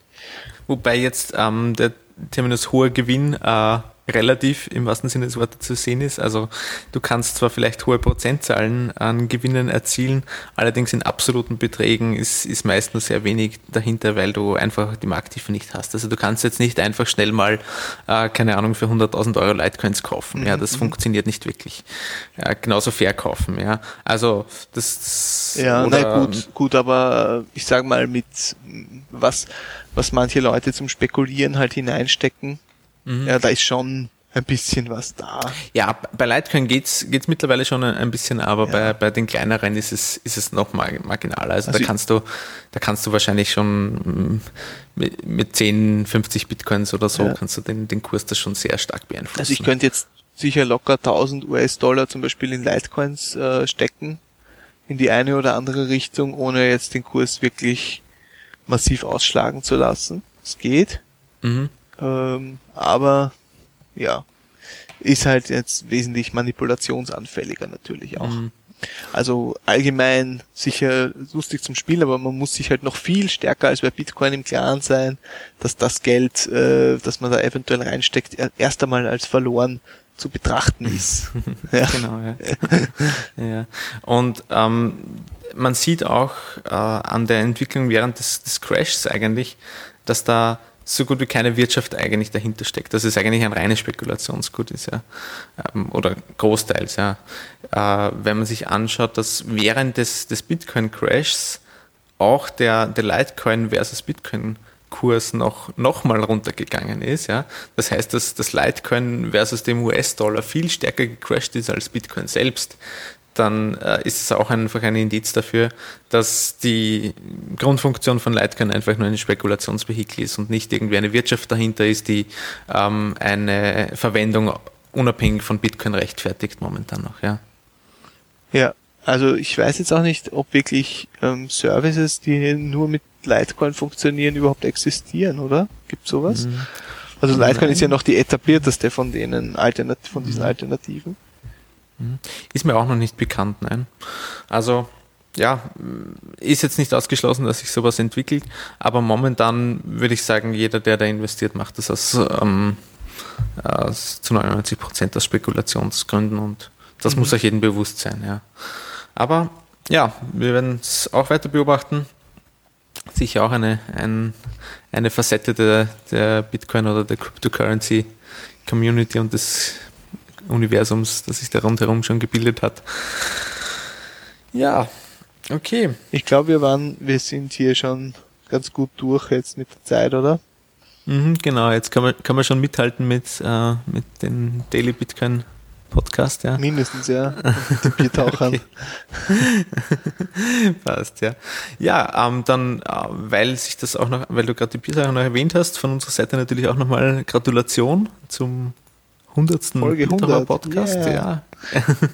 Wirklich eine Leistung und die Biertaucher haben uns ja auch schon, schon lange ähm, begleitet, ja. Äh, Und ja, ist eine stolze Leistung und weiter so. Also auf die nächsten 100. Ja. Einen Nuller noch dranhängen und dann geht's Genau, weiter. Okay, gut, dann wünscht man noch einen schönen Tag, schönen Abend und bis zur nächsten Woche. Bis zum nächsten Mal, Papa.